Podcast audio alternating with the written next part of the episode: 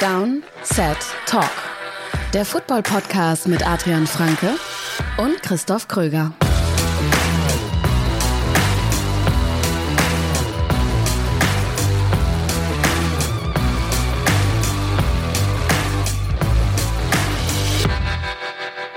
Ihr hört eine neue Folge Down Set Talk. Das ist der offizielle NFL-Podcast von The Zone und Box. Wie immer mit mir, Christoph Kröger und Adrian Franke. Einen wunderschönen guten Tag.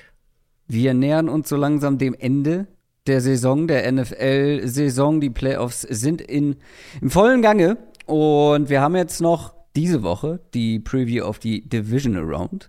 Dann haben wir nächste Woche die Preview aufs Conference Championship Game, beziehungsweise den beiden Games. Dann freue ich mich jetzt schon sehr übrigens auf unsere Award-Folge, mm. die wir zwischen Conference Championship mhm. Game und Super Bowl machen. Und dann gibt es natürlich zum Abschluss sozusagen die große Preview auf den diesjährigen Super Bowl. Jetzt gab es die letzten Tage ein bisschen Aufregung, Adrian, rund um deine Person, beziehungsweise auch rund um den Podcast. Denn mm alle, die, die Follower sind von Adrian bei, bei Twitter allen voran oder auch bei Instagram, werden es mitbekommen haben. Du ähm, wirst bald nicht mehr bei Spox arbeiten und da wir ja der offizielle NFL-Podcast mhm. von The Zone und Spox sind, haben sich viele gefragt, heißt das Downset Talk gibt's bald nicht mehr? Da können wir alle beruhigen. Ähm, die beiden Sachen, natürlich hängen die irgendwo zusammen, ähm, hingen über die letzten Jahre immer zusammen, weil es vor allem natürlich auch ja, eine Sache war, wo wir den Podcast auf der, aufs Box darstellen konnten, weil es für mich in meinen in mein Arbeitsschedule dann so reingepasst hat, dass ich eben wirklich diese Folgen auch so vorbereiten konnte. Ähm, genau, das wird sich insofern ändern, als dass wir eben einfach nicht mehr der Podcast von Spox dann sind. Also ihr müsst euch wirklich keine Sorgen machen. Ich habe es gelegentlich auch schon die Fragen, weil die kamen wirklich sehr häufig ähm, Richtung Podcast, Richtung The Zone, wie es da, was das dann dafür bedeutet und so. Ich habe es mehrfach schon auch beantwortet auf Twitter wenn überhaupt, heißt es, dass es mehr im Podcast geben wird. Also weniger oder Podcast ist zu Ende oder irgendwas in der Richtung. Da müsst ihr euch wirklich keine Sorgen machen. Ich glaube, da gibt es einen Denkfehler bei vielen, die nicht von Anfang an dabei waren. Also ich glaube, wir waren ein Jahr gab es diesen Podcast ja schon, oder sogar zwei Jahre, ähm, bevor The Zone und mhm. Spox mit dazugekommen sind, als, mhm. als Partner sozusagen. Ähm, dieser Podcast, den gibt es nicht weil es der Son und Box gibt sozusagen, sondern genau. den gab es schon vorher. Den haben wir zu zweit komplett unabhängig genau. ähm, gegründet, ins Leben gerufen und den wird es auch geben, egal was mit irgendwelchen Partnern dann passiert oder mit deiner Jobsituation genau. ähm, oder mit meiner. Die hat sich ja auch im Laufe der Jahre Stimmt, immer ja. wieder mal geändert. Stimmt aber eher auch zugunsten des Podcasts. Deswegen können wir jetzt ähm, auch zum Beispiel zwei Folgen die Woche aufnehmen, mhm. können zwei Stunden Folgen machen, können ähm, ja drei Stunden Content jede Woche Minimum liefern. Und so wird es auch in Zukunft dann weitergehen und wie du schon sagst, vielleicht sogar noch mehr werden. Das wollten wir einmal zu Beginn dieser Folge aus dem Weg räumen, damit es da keine Unklarheiten mhm. und Missverständnisse gibt. Und die versuchen wir jetzt auch in dieser Rubrik hier zu beseitigen. Quick Question. Richtig äh, Behind-the-Scenes-Talk ja, hier heute, ja. denn auch Flogge-HH hat eine Frage zu Downset Talk, also zu dem Podcast selber geschickt über unseren Discord-Channel für alle Supporter. Und zwar hat Flogger geschrieben, mich würde ein Blick in eure Insights interessieren. nicht, nur, nicht nur dich. Äh, äh, streng geheim bei Podcasts, solche, solche mhm. Ähm, aber er schreibt noch dazu, nicht Zahlen, sondern Tendenzen. Wie wirken sich Playoffs, Offseason und Draft auf eure ZuhörerInnen aus? Schalten zum Beispiel in den Playoffs mehr Menschen ein, weil Playoffs, oder weniger, weil viele nur ihr Team interessiert. Ähm, also, ich weiß äh, auf jeden Fall, äh, wohin die Frage zielt. Und das Spannende ist, ich habe es mir gerade neulich ähm, mhm. noch mal genauer angeguckt. Also ich habe mir jetzt gerade erst letzte Woche die Zahlen noch mal angeschaut, wie sich das so im Laufe der Saison verändert. Und es verändert sich schon, schon auffallend und vor allem jede Saison gleich. Ja. ja. Und nachvollziehbar auch, ne? Also, wir haben, korrigiere mich gerne, wenn ich falsch bin, du hast dir genauer angeschaut, aber äh, ich glaube, ich weiß die Zahlen soweit aus dem Kopf. Wir haben ja wirklich auch immer so ein bisschen ein kleines Tief, ne? Während der Ja, Saison. Also wir haben eben dieses- Mid-Season. Genau, Mid-Season-Tief. Wo wir unser Tief haben, sind auch Genau. die Hörerzahlen am Genau, in Anführungszeichen schlechtesten. Und du kannst wirklich in der Saison sagen, es, also es ist natürlich am Anfang, die ersten paar Wochen sind alle hyped. Ne? Jeder, jeder hat mega Bock, monatelang kein Football und so, da sind die Zahlen hoch, dann geht es so ein bisschen runter. Dann gegen Ende der Regular Season geht es wieder hoch. Playoffs sind eigentlich immer relativ stark. Aber der größte, Kein Vergleich. der beste Kein Content, Vergleich. Ähm, was die Zahlen angeht, sind März und April, sind Free Agency und Draft. Das ist das, wo Ja. die, wo die reichweitenstärksten Folgen sind. Das ist das, wo die, wo ihr am meisten hört, was euch am meisten interessiert. Und es ergibt ja auch Sinn. Also, ne, Playoffs sind natürlich einfach cool, weil es Playoffs sind. Aber was ja in der Frage auch schon so ein bisschen mitschwingt, ähm, letztlich, die, die, für die meisten Leute ist ihr Team nicht mehr dabei in den Playoffs. Trotzdem schalten da noch viele ein, weil es sind halt die Playoffs. Free Agency und Draft betrifft jedes Team. Und du kannst Ja. wunderbar spekulieren über alles. Gerade wie wir mittlerweile auch den Draft covern, was ja auch echt sehr aufwendig ist inzwischen Ja. ist es natürlich auch eine Möglichkeit, Spieler kennenzulernen, die jetzt jemand, der nicht viel College Football schaut oder sich jetzt nicht viel damit beschäftigt, wahrscheinlich noch nicht kennt, ne, wahrscheinlich noch nicht, die noch nicht kennt oder noch nicht viel damit anfangen kann. Ähm, deswegen wirklich, und natürlich die ganzen Gerüchte, Geschichten und so, das kommt natürlich auch mit dazu. Draft, Free Agency, das sind die Sachen, wo am meisten gehört wird.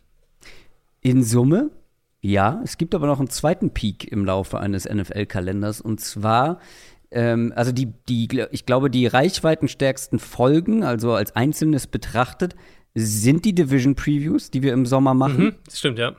Die werden sehr viel gehört. Die sind halt zeitlos, das hilft natürlich, weil die. Genau, die sind zeitlos, zeitlos, deswegen haben die in Summe dann, Genau. oder sagen wir nicht in Lang- Summe, in Summe, Ja, also jede einzelne Folge wird halt viel gehört, weil man Genau. sie halt nicht in einer Woche gehört haben Genau, muss, sondern genau. die kann man auch verteilt hören über mehrere Wochen. Ähm, wir hauen halt auch rund um die Free Agency und den Draft meistens auch mehr Content raus, mehrere Mhm. Folgen und dann ist es in Summe ähm, auffallend viel oder auffallend ähm, ja, starke Zahlen. Und es gibt aber noch mal auch in Summe noch einen kleinen Peak, nicht ganz so krass, aber zum Saisonstart. Genau, also August, September sind noch mal zwei Monate, die auch jedes Jahr bisher stark waren.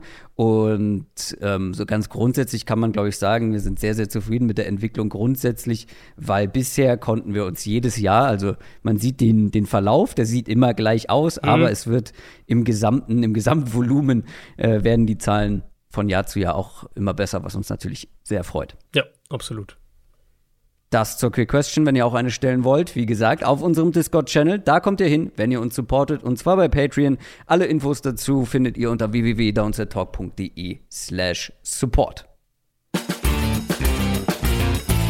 News aus der NFL. Ja, so langsam kommt das Personalkarussell ins Rollen. Ähm, es gab ja nicht so viele Trainerentlassungen dann am Black Monday beispielsweise. Und jetzt gibt's vor allem nach wie vor immer mal wieder ein paar neue GMs, ähm, ein paar entlassene Koordinator. Und wir fangen da bei den Los Angeles Chargers an, die ja krachend gescheitert sind jetzt in der Wildcard Round gegen die Jaguars. Und das unter anderem auch wieder, weil diese Offense trotz einem Top Quarterback richtig, richtig schwach ist. Ja. Ähm, und äh, wir haben ihn häufig kritisiert, Joe Lombardi, vor allem du. Und jetzt wurde eine längst überfällige Entscheidung getroffen. Genau, die Trennung von Joe Lombardi, das haben wir äh, am Montag auch schon ausführlicher besprochen.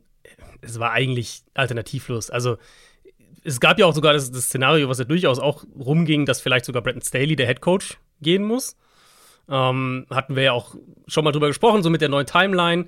Ist es ein bisschen einfacher, in Anführungszeichen, den Head Coach noch nach der Wildcard-Runde zu entlassen, weil halt jetzt erst die ganzen In-Person-Interviews stattfinden mit Coaching-Kandidaten. Also da hätte es auch die Option gegeben, das wurde ja auch bei den Cowboys diskutiert, die haben natürlich deutlich gewonnen, ähm, dass Mike McCarthy gehen muss, vielleicht, wenn die jetzt irgendwie gegen Tampa Bay verloren hätten, sich blamiert hätten, wie auch immer.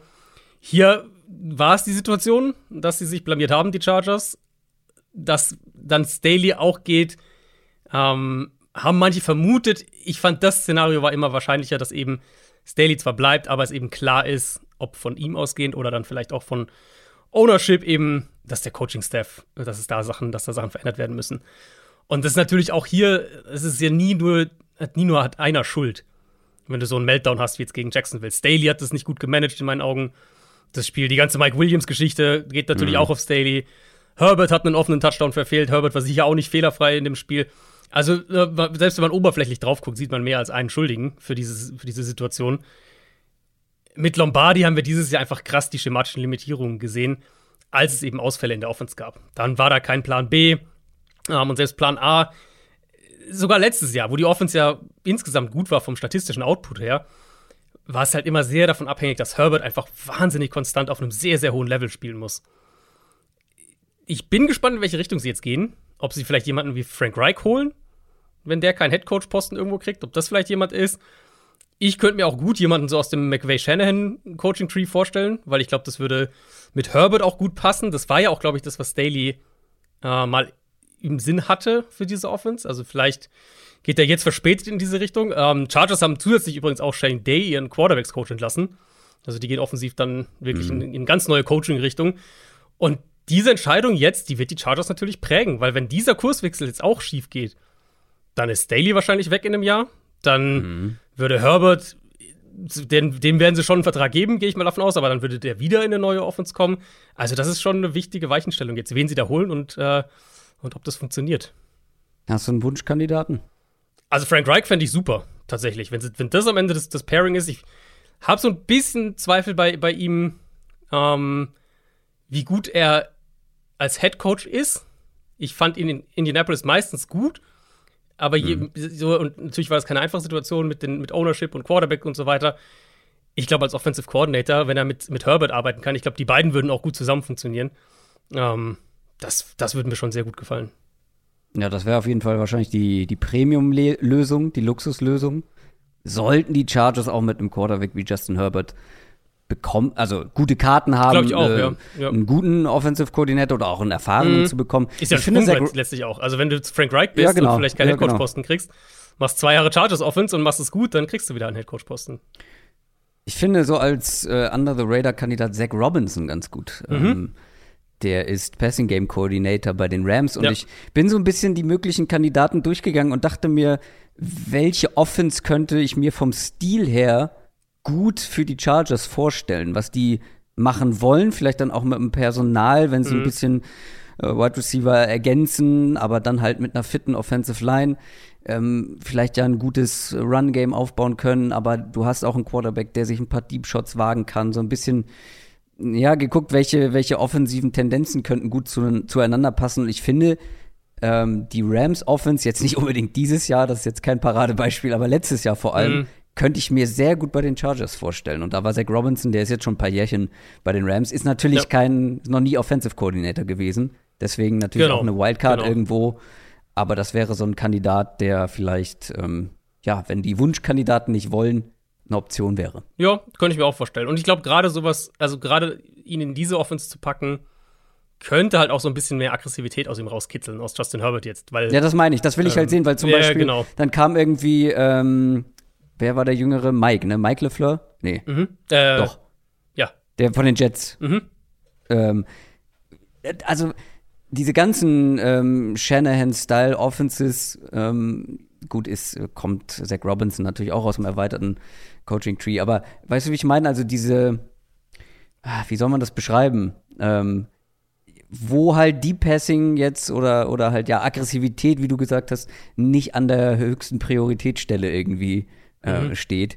Weiß ich nicht. Ich, ich, ich will ja von Herbert noch mehr sehen, dass man diesen Arm auch irgendwo nutzt. Ja, ich könnte, also ich, was ich mir vorstellen könnte bei dieser Art Offense ist eben, wenn du ihn in eine Offense packst, wo er gezielt aus der Pocket rausgebracht wird, wo mhm. er gezielt eben, also wenn du aus der Pocket rausgehst, hast du ja in der Regel automatisch nur, liest, nur, ist nur das halbe Feld relevant sozusagen, ähm, wo er nicht jedes Play in der Pocket perfekt auslesen muss und dann einen, einen Laser über acht Yards über die Mitte feuern muss, was halt bei Lombardi oft der Fall war, mhm. sondern ihn so ein bisschen in die Bewegung bringst, so ein bisschen die Shotplay-Gelegenheiten, die können ja dann auch in so einer Offense durchaus drin sein. Ich meine, wir sehen es ja teilweise bei den Niners jetzt gerade mit mit Brock Purdy, wo die halt mehr drin sind als mit Garoppolo vorher zum Beispiel. Das kommt ja immer auch ein bisschen drauf an, wie der Quarterback das dann spielt. Ähm, ich könnte mir schon vorstellen, dass das ein guter Mix wäre. Und da, also Frank Reich ist jetzt natürlich nicht Shanahan per se, aber der, also von dem, was wir von ihm bisher gesehen haben, glaube ich auch, dass der sehr gut darin wäre, solche Sachen zu designen für Herbert. Dann gehen wir mal zu den Cardinals. Die waren ja auch auf, die sind auf neuer Headcoach-Suche, sind aber, beziehungsweise waren auf neuer GM-Suche. Und da haben sie jemanden gefunden. Genau. Ähm, Haben ja zwei offene GM-Posten, die wurden jetzt beide innerhalb kürzester Zeit schon besetzt, was natürlich auch Sinn ergibt von der Timeline her jetzt aus Cardinals Sicht, weil eben, wie gesagt, diese Woche ist so die erste Knackpunktwoche, was Headcoach-Kandidaten angeht. Ich könnte mir gut vorstellen, dass wir bis Ende dieser Woche den ersten Headcoach, die erste Headcoach-Verpflichtung haben. Und ähm, für ein Team, Arizona wäre das einzige, das einen Headcoach sucht und einen GM sucht, dann willst du die eine Baustelle natürlich möglichst schnell schließen, dass du dann die andere angehen kannst. Ja. Sie haben einen gefunden, äh, es ist Monty Ossenford, der bis zuletzt Director of Player Personnel bei den Titans war. War davor ganz, ganz lange bei den Patriots. Scouting hat sich da hochgearbeitet. Äh, ich glaube, 14 Jahre oder was bis 2019, also ganz lange bei den Patriots gewesen. Und äh, war letztes Jahr auch schon ein Kandidat bei mehreren Teams für offene GM-Posten. Dieses Jahr dann auch bei den Titans intern. Äh, zu denen kommen wir gleich. Die hatten sich ja von ihrem GM getrennt. Ähm, ich habe die Frage natürlich auch mehrfach bekommen, ob das jetzt ein guter Kandidat ist oder nicht.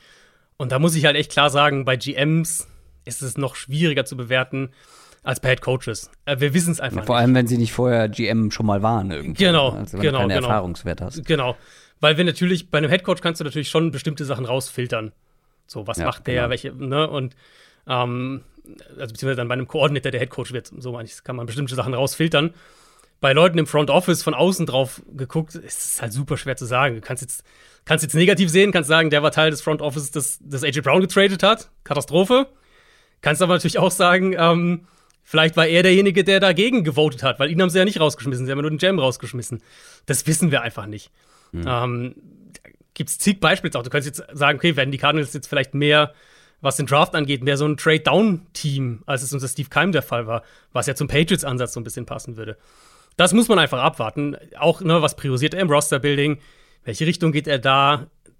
Diese ganzen Sachen, die kann man letztlich nicht antizipieren. Ähm, und gerade in mhm. dem Fall geht es dann logischerweise mit der anderen großen Personalfrage zusammen, nämlich eben, wer wird der Head Coach? Und das ist natürlich die, die entscheidende Frage, auch jetzt für jemanden wie Ossenford, weil wenn zum Beispiel ein Sean Payton kommt, dann müssen wir natürlich auch anders auf, die, auf, die, auf das Machtgefüge zwischen Head Coach und GM gucken. Es bestätigt sich auf jeden Fall nicht meine Theorie unbedingt, die ich hatte, wenn Sean Payton kommt, kann er hier halt einen GM mitbringen. Das wird jetzt wahrscheinlich nicht seine Wahl mhm. gewesen sein. Ja, selbst das wissen wir natürlich nicht. Ähm, selbst das ja, natürlich. Aber gibt es irgendwelche Verbindungen? Also also die beiden waren jetzt nie zusammen irgendwo. Ich meine, sie haben so ein bisschen, äh, du könntest was, was so gemeinsame Lehrmeister angeht, so ein bisschen eine Connection ziehen, aber die beiden hatten jetzt noch nie eine, die haben jetzt noch nie zusammengearbeitet, sozusagen.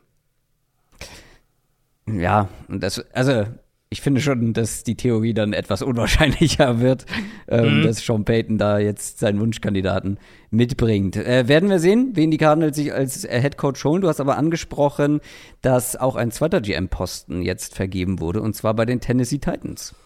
Genau, bei den Titans. Äh, Ren, ich hoffe, ich spreche ihn richtig aus. Ren Carthen kommt von den 49ers, ersetzt John Robinson, den die, den die Titans ja auch vor ein paar Wochen eben entlassen hatten.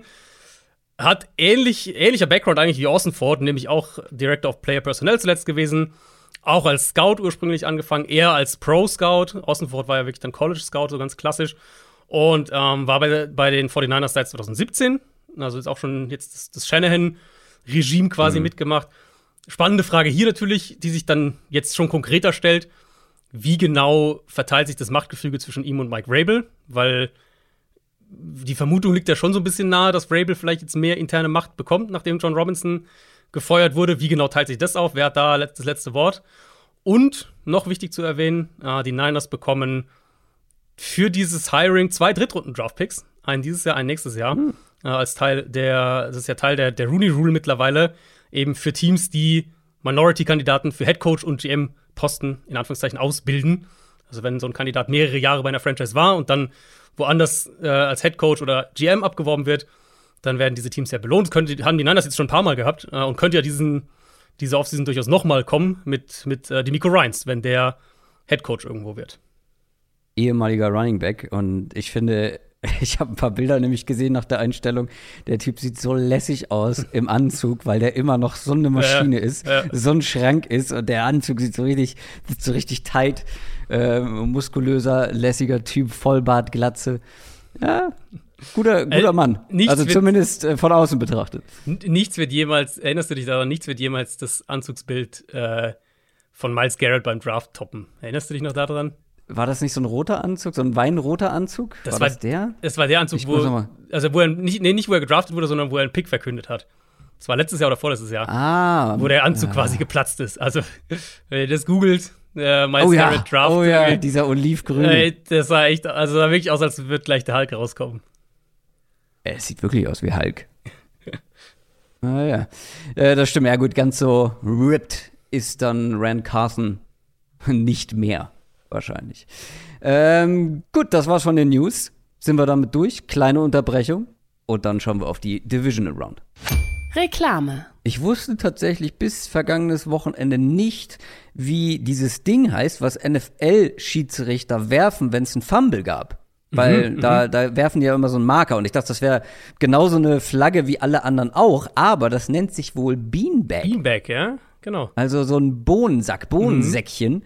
Und das trifft sich ganz gut, denn so ein Bohnensäckchen könnte auch in der Box von unserem neuen Partner HelloFresh zu finden sein. Zumindest wenn da ein Rezept dabei ist, wenn ihr euch ein Rezept rausgesucht habt, wo man Bohnen für braucht. Ein kleines Bohnensäckchen mit dabei. Das ist natürlich absolut richtig. Ja, HelloFresh, also ich kann wirklich sagen aus eigener Erfahrung, ich habe es die letzten Wochen mehrfach getestet. Ähm, wer mir länger schon auf Social Media folgt, der weiß es auch, dass ich gerne eigentlich selbst auch koche, auch gerne mal größer koche. Wer es genau mit der Timeline verfolgt, der weiß, dass es vor allem in der Offseason der Fall ist, weil ich da natürlich einfach mehr Zeit habe. In der Saison ist Zeit immer knapp und da habe ich wirklich gemerkt, mit HelloFresh ist es sehr, sehr praktisch. Man kriegt verschiedene Rezepte, man kriegt eine große Auswahl an Gerichten. Dadurch, dass natürlich die Zutaten genau auf das Gericht auch angepasst sind, hat man damit auch weniger Lebensmittelverschwendung. Genau, und alle Neukunden können jetzt mit dem Code HFDOWN für HelloFresh, Downset Talk, HFDOWN, in Deutschland bis zu 90 Euro, in Österreich bis zu 100 Euro und in der Schweiz bis zu 140 Schweizer Franken auf die ersten vier Boxen von HelloFresh sparen. Und außerdem ist der Versand der ersten Box kostenlos. Ich kann es wirklich nur empfehlen, wenn ihr Bock habt, da mal selber ein bisschen zu kochen, dann das mal auszuprobieren, eben mit dem Code HFDOWN. Link und Code findet ihr wie immer in den Show Notes. Reklame. NFL Preview. Laut Adrian Franke die beste Woche, die beste Spielwoche des NFL-Kalenders. Ja, das würde ich sagen. Die beste Woche, ich glaube, ich würde die Draftwoche nehmen. Die beste Woche. Ja gut, deswegen habe ich ja ko- korrigiert. Ja, ja. Das, das, das ist der beste Spieltag. Draftwoche ja. ist ja der beste Spieltag. Wie gesagt, ich dachte immer, es wäre Wildcard-Wochenende gewesen, aber ich habe noch mal nachgedacht. Sportlich am am qualitativ wertvollsten mit den meisten Spielen dann auf einem hohen Niveau mit guten Teams ist dann schon noch die Divisional Round, wo dann auch die Nummer 1 Seed Teams wieder mit ins Geschehen eingreifen. Das Bauchgefühl, was ich aber hatte nach dieser ja doch überraschend engen und spannenden und dramatischen Wildcard-Woche oder diesen ja einigen Spielen, wo man nicht unbedingt erwartet hat, dass es spannend wird, bei wenn ich jetzt so rein ja von außen drauf schaue auf diese äh, auf diese Partien, äh, die jetzt anstehen, äh, dann gibt es schon wieder bei mehreren so ein bisschen das Gefühl, naja, hier muss schon einiges passieren, dass das ein enges Spiel wird. Aber wir haben gelernt aus Ja. letzter Woche, vom letzten Wochenende. Ja. Es hat nicht viel zu bedeuten. Es ist ein Spiel, es ist ähm, es ist K.O.-System, es zählt nur dieses eine Spiel und da ist in der NFL einfach qualitativ so eng beieinander ist alles, kann das immer in beide Richtungen gehen. Aber fangen wir mal an. Es gibt zwei Spiele am Samstag, es gibt zwei Spiele am Sonntag. Das erste ist Kansas City Chiefs gegen Jacksonville Jaguars. Am Samstag 22.30 Uhr deutscher Zeit. Die Jaguars haben gerade ein Mega-Comeback gegen die Chargers hingelegt. Die Chiefs, wie gesagt, steigen jetzt erst wieder ein. Die hatten ihre Bye-Week. Und das ist halt eben so ein Spiel. Auf dem Papier eine komplett eindeutige Geschichte. Die Chiefs sind der, der große Favorit. Aber zum einen, vergangenes Wochenende, ja, die Spiele waren auch die, die eigentlich klar sein sollten, waren enger als gedacht. Und wie eindeutig kann ein Spiel werden, wenn hier ein Underdog spielt, der sich einfach durch nichts aus der Ruhe bringen lässt? Die Jaguars haben dermaßen Rückenwind jetzt nach dieser zweiten Halbzeit da gegen die Chargers. Wir haben dieses Spiel dieses Jahr schon gesehen in der Regular Season ähm, und das verlief lustigerweise ja ganz ähnlich als das letzte Jaguars-Spiel, weil die Chiefs sind richtig schnell ähm, hoch in Führung gewesen. Im zweiten Quarter stand schon 20 zu 0 und das sah dann danach aus, als würden die Chiefs sehr easy easy und souverän gewinnen. Mhm. Haben sie dann letztendlich auch. Aber die Jaguars sind in der zweiten Halbzeit dann vor allem auch noch mal wieder rangekommen bis auf zehn Punkte. So, der Unterschied halt zu vergangener Woche war, die Chiefs haben die Qualität gehabt, das, ja, das dann noch mal zu korrigieren und dann noch mal anzuziehen und sich das nicht mehr aus der Hand nehmen zu lassen. Aber wenn ich mir jetzt dieses Matchup aus der Regular Season, dann das Wildcard-Game von den Jaguars angucke, dann muss es ja eigentlich allerhöchste Priorität haben für die Jaguars, vielleicht mal nicht mit 20 Punkten in Rückstand zu geraten oder noch mehr. Weil du kannst noch so eine gute Moral haben, super Coaching haben, ja, irgendwie gute Halbzeit-Adjustments und so weiter. Aber du musst hier mal wacher in die Spiele reingehen. Die Defense muss wacher ja. sein, aber auch vor allem die Offense, weil ähm, die Offense hat ja in, in den beiden Spielen jetzt beispielsweise echt nichts gerissen. Also du hast ja zu Beginn hast du ja immer eine unterschiedlich große Anzahl an Plays, die schon gescriptet sind, wo du einen ganz klaren Gameplan hast. Und der scheint nicht so gut zu funktionieren bei den Jaguars. Und wenn wir bei der Offense der Jaguars dann direkt mal einsteigen wollen in die, in die Preview, in die Analyse, mhm. da würde ich halt direkt auch mal zur O-Line gehen, in die mhm. Offensive Line. Die ist schon länger ein Thema oder war immer wieder ein Thema bei den Jaguars im Laufe der Saison. Das war im Week 10 Spiel so gegen mhm. die Chiefs. 18 Pressures zugelassen, 6 Sacks. Chris Jones, ich glaube, da muss man noch mal unterstreichen. Ich glaube, du hast es letzte, nee, vorletzte Woche auch noch mal gemacht. Wir sprechen regelmäßig über Chris Jones, aber wie dominant der spielt dieses Jahr, wie spielentscheidend er sein kann, ähm, ist schon beeindruckend. Das kann ein kritisches Matchup werden, auch schon direkt zum Start wieder in diese Partie. Ja, und da fürchte ich so ein bisschen. Also ich, ich finde, es gibt halt schon so ein paar Matchups, wo ich sage, da das sieht nicht so gut aus für Jacksonville, was natürlich nichts heißen muss. Ne? Wir haben es gerade ausführlich, hast es ja beschrieben. Ähm, das kann in viele Richtungen dann trotzdem gehen. Aber O-Line, Backup Left Tackle, Interior O-Line, die schon sehr up and down ist. Und ich bin gespannt, wie äh, die Chiefs es defensiv spielen wollen. In dem Woche 10 Spiel haben sie es aggressiv gemacht. Dem Lawrence bei fast 40% seiner Dropbacks geblitzt. Mhm. Lawrence war aber gut gegen den Blitz, sogar teilweise sehr gut. Und Jacksonville hat auch Antworten einfach gehabt. Ähm, nicht zuletzt auch mit einigen Screens, die sie geworfen haben. Ich frage mich, ob sie es dieses Mal anders spielen, die Chiefs. Weil Kansas City ist ja insgesamt betrachtet, sind sie nicht so blitzlastig, wie wir das schon in, in vergangenen Jahren unter Steve Spagnolo gesehen haben. Eine Blitzquote von 25 Prozent, das ist so, ja, Liga Mittelfeld, würde ich sagen. Nur mal so zum Vergleich, vor zwei Jahren waren die bei 34 Prozent. Also schon eine deutliche Veränderung. Ähm, und auch passend dazu quasi, was die Aggressivität angeht, in dem Woche 10 Spiel haben die Chiefs über 50% Man-Coverage gespielt. Das ist auch 20 Punkte höher als ihr Saisonschnitt. Also sie hatten schon die Idee ganz offensichtlich, das hier aggressiv gegen Jacksonville zu spielen. Und ich frage mich halt so ein bisschen, ob sie das überhaupt brauchen.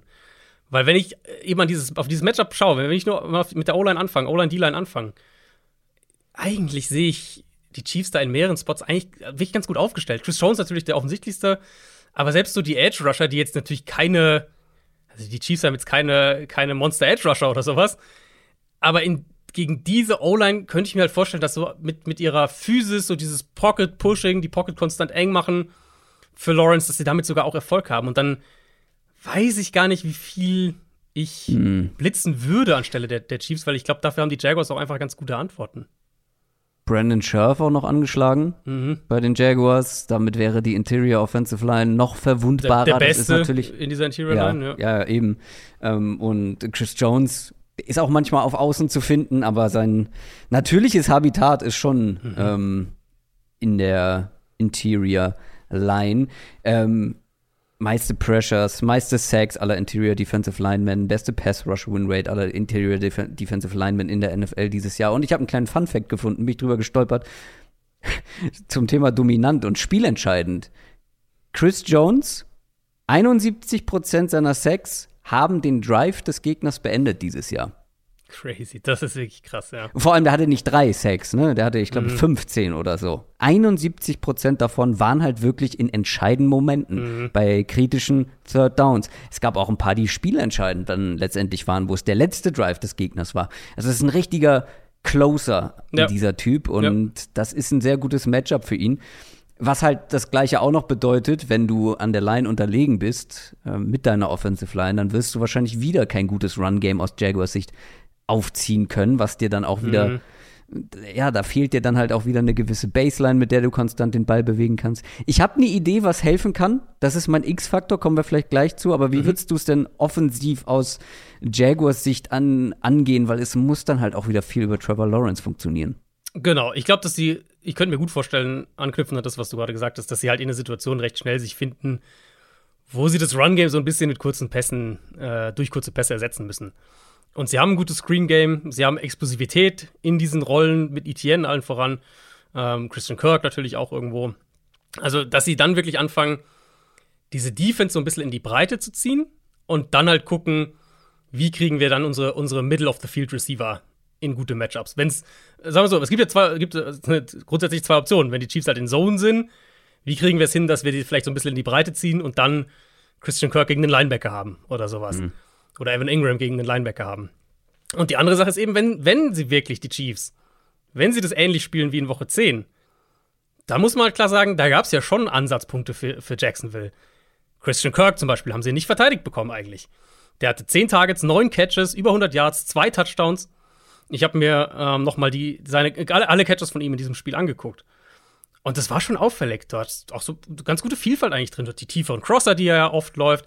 Kurze Outroutes, da hat er eigentlich fast jedes Mal Separation kreiert. Hatte auch seine beiden Touchdowns gegen Algerius Sneed, den ich als den besten Corner der Chiefs bezeichnen würde. Äh, einmal mit einer kurzen Outroute, die zweite war dann eine Slot Fade, also eine vertikale Route äh, aus dem Slot. Ich sag mal so, ich mag das Matchup, wenn, wenn sie in Man-Coverage sind, eigentlich gar nicht so sehr für Kansas City. Und dies, zu, zu diesem ersten Spiel zurückzugehen, hat das für mich eigentlich auch nochmal bestätigt. Eben Kirk hat ihnen Probleme gemacht. Ich glaube, dass, dass Evan Ingram, der in der Phase noch nicht so ein Faktor war in der Offense, jetzt Generell die erste Saisonhälfte Genau. gar nicht so auffällig. Das kam alles Genau. jetzt über die letzten Wochen. Letz, ich habe mal geguckt, so die letzten sieben Wochen eigentlich kann man ganz gut Genau. als, als Ja. Cut-Off-Punkt äh, machen. Dass er dann vielleicht da auch noch ein größeres Problem wird. Und dann Chiefs spielen ja tatsächlich recht viel Middle of the Field Open Coverages, also Too-High-Strukturen, solche Sachen. Äh, prozentual gesehen sogar ligaweit die meisten, was man jetzt auch nicht unbedingt, glaube ich, Kansas City zuordnen würde. Aber immer noch kombinieren das halt mit einer recht hohen Man-Coverage-Quote. Vielleicht ist das hier ein Spiel, in dem du so ein bisschen einen, einen Change-Up wirfst, in dem du mehr in Single High Zone, also Cover 3 allen vorangehst. Weil die Chiefs, zum einen, die Chiefs spielen das recht wenig dieses Jahr. Ähm, und wir haben von den Jaguars gesehen, letzte Woche, äh, in der ersten Hälfte, dass sie, dass sie gegen die Chargers Probleme damit hatten. Wenn du es auf die Saison weiterdrehst, Jacksonville hatte immer wieder mal Probleme, wenn sie äh, mit Cover 3 zu tun hatten, was auch wieder irgendwo Sinn ergibt, weil, weil es das beste Mittel, um diese Art Coverage zu schlagen, ist halt eigentlich außen vertikal angreifen. Du kriegst in der Regel 1 gegen 1 Matchup outside. Ja, da haben die halt nicht so viel Qualität, die, Ja- die, die Jaguars. Und ich glaube, da könnte für Kansas City vielleicht ein Weg liegen, um das defensiv ein bisschen anders zu spielen. Und die, das würde ich zumindest mal früh testen und dann gucken, wie die Offense reagiert. Ja, Evan Ingram habe ich mir auch als möglichen ähm, ja, X-Faktor, wenn du so willst, notiert, der einfach jetzt eine andere Chemistry auch mit Lawrence entwickelt hat. Vielleicht hat das auch ein bisschen gedauert, ne? Ich meine, die beiden haben vorher noch nicht zusammengespielt, Evan Ingram ist neu mit dabei. Das hat sich erst so gefunden und das könnte wichtig werden. Er war in den letzten Wochen wichtig als Passcatcher. Ich habe aber mal einen anderen X-Faktor.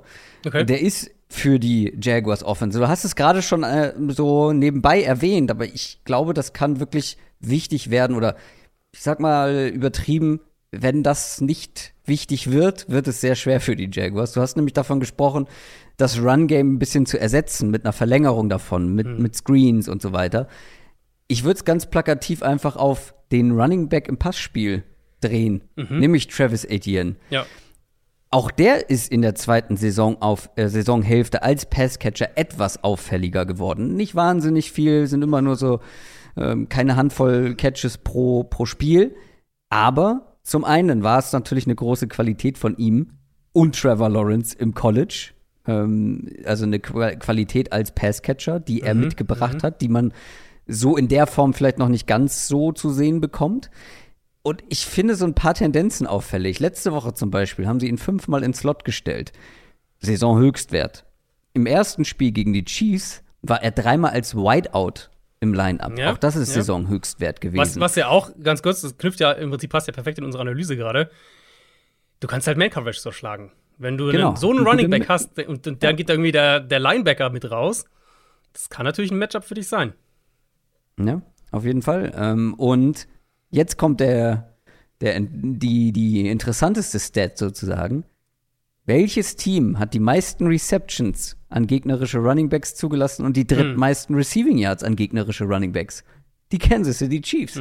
Also die scheinen da, wie du schon sagst, Matchup-mäßig ein Problem zu haben mit eben Running Backs, mit Pass-Catching Running Backs. Sie haben jemanden, der da die Qualität hat. Und wenn sie das hier ausgenutzt bekommen, dann kann er halt eben so ein Faktor werden für kritische First Downs ähm, oder kritische Third Downs, wie du willst, oder jemanden, der halt konstant dann auch mal ein neues First Down auf diese Art und Weise holt, mit dem du den Druck so ein bisschen ähm, umgehen kannst, der da kommen kann von dieser, von dieser Front allen voran. Äh, Chris Jones, Karl Laftis hatte übrigens auch ein gutes Spiel in dem ersten Aufeinandertreffen. Also Travis Etienne muss als Passcatcher in diesem Spiel gut funktionieren, ist meine Behauptung, damit die Jaguars eine Chance haben, offensiv. Sehr gut. Äh, mein X-Faktor ist auf der anderen Seite des Balls. Ich weiß nicht, wollen wir es als Überleitung einfach nutzen? Ja, wir können auf die andere Seite gehen, absolut. Ähm, ich glaube, wenn die Jaguars, ich meine, sie sind, ich weiß gar nicht, neun Punkte, nee, hast du vorhin gesagt, neun Punkte Underdog? Nee, ich habe es nicht gesagt. Ich habe gesagt Haus hoch, aber Ja, ich glaube, in der Range irgendwo ist es. Ja. Ähm, ich guck noch mal nach. dann brauchst du natürlich außergewöhnliche Big Plays. Achteinhalb. Irgendwo. Achteinhalb, okay.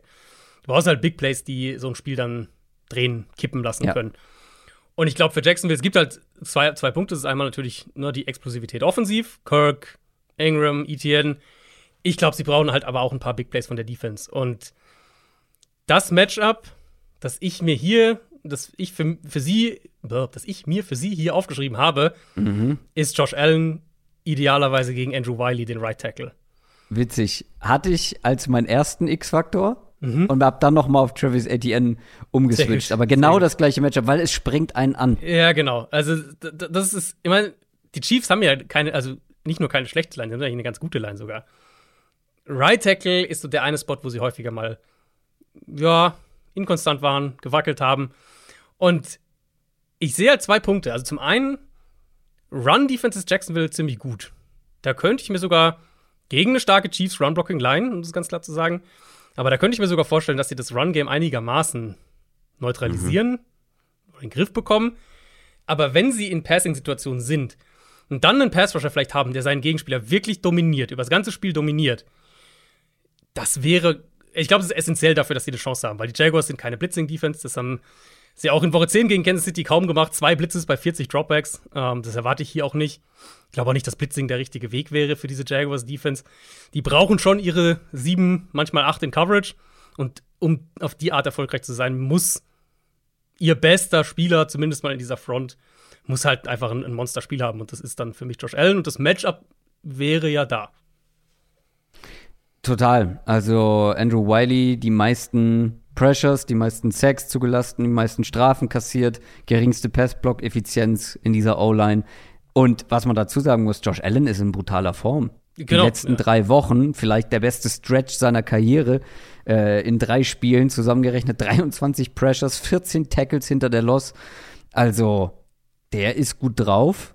Der muss hier Big Plays haben und und da sprechen wir dann eben von solchen Situationen, die Chris Jones hat, dann mal einen Sack bei Ja, genau, Third genau. Down, um den Drive zu beenden, solche Geschichten. Ja, oder wirklich mal so, dass du halt echt da dieses, du kriegst mal einen Strip-Sack. So, ne? Dieses, einfach so ein Play, Ja. was so ein Spiel kippen lassen kann. Das haben wir gerade in Playoffs. Ich meine, die Chiefs Wobei- sind nochmal ein anderes Ding, aber gerade so diese, diese, diese Plays, die halt vielleicht komplett mal das Spiel in eine andere Richtung schieben können.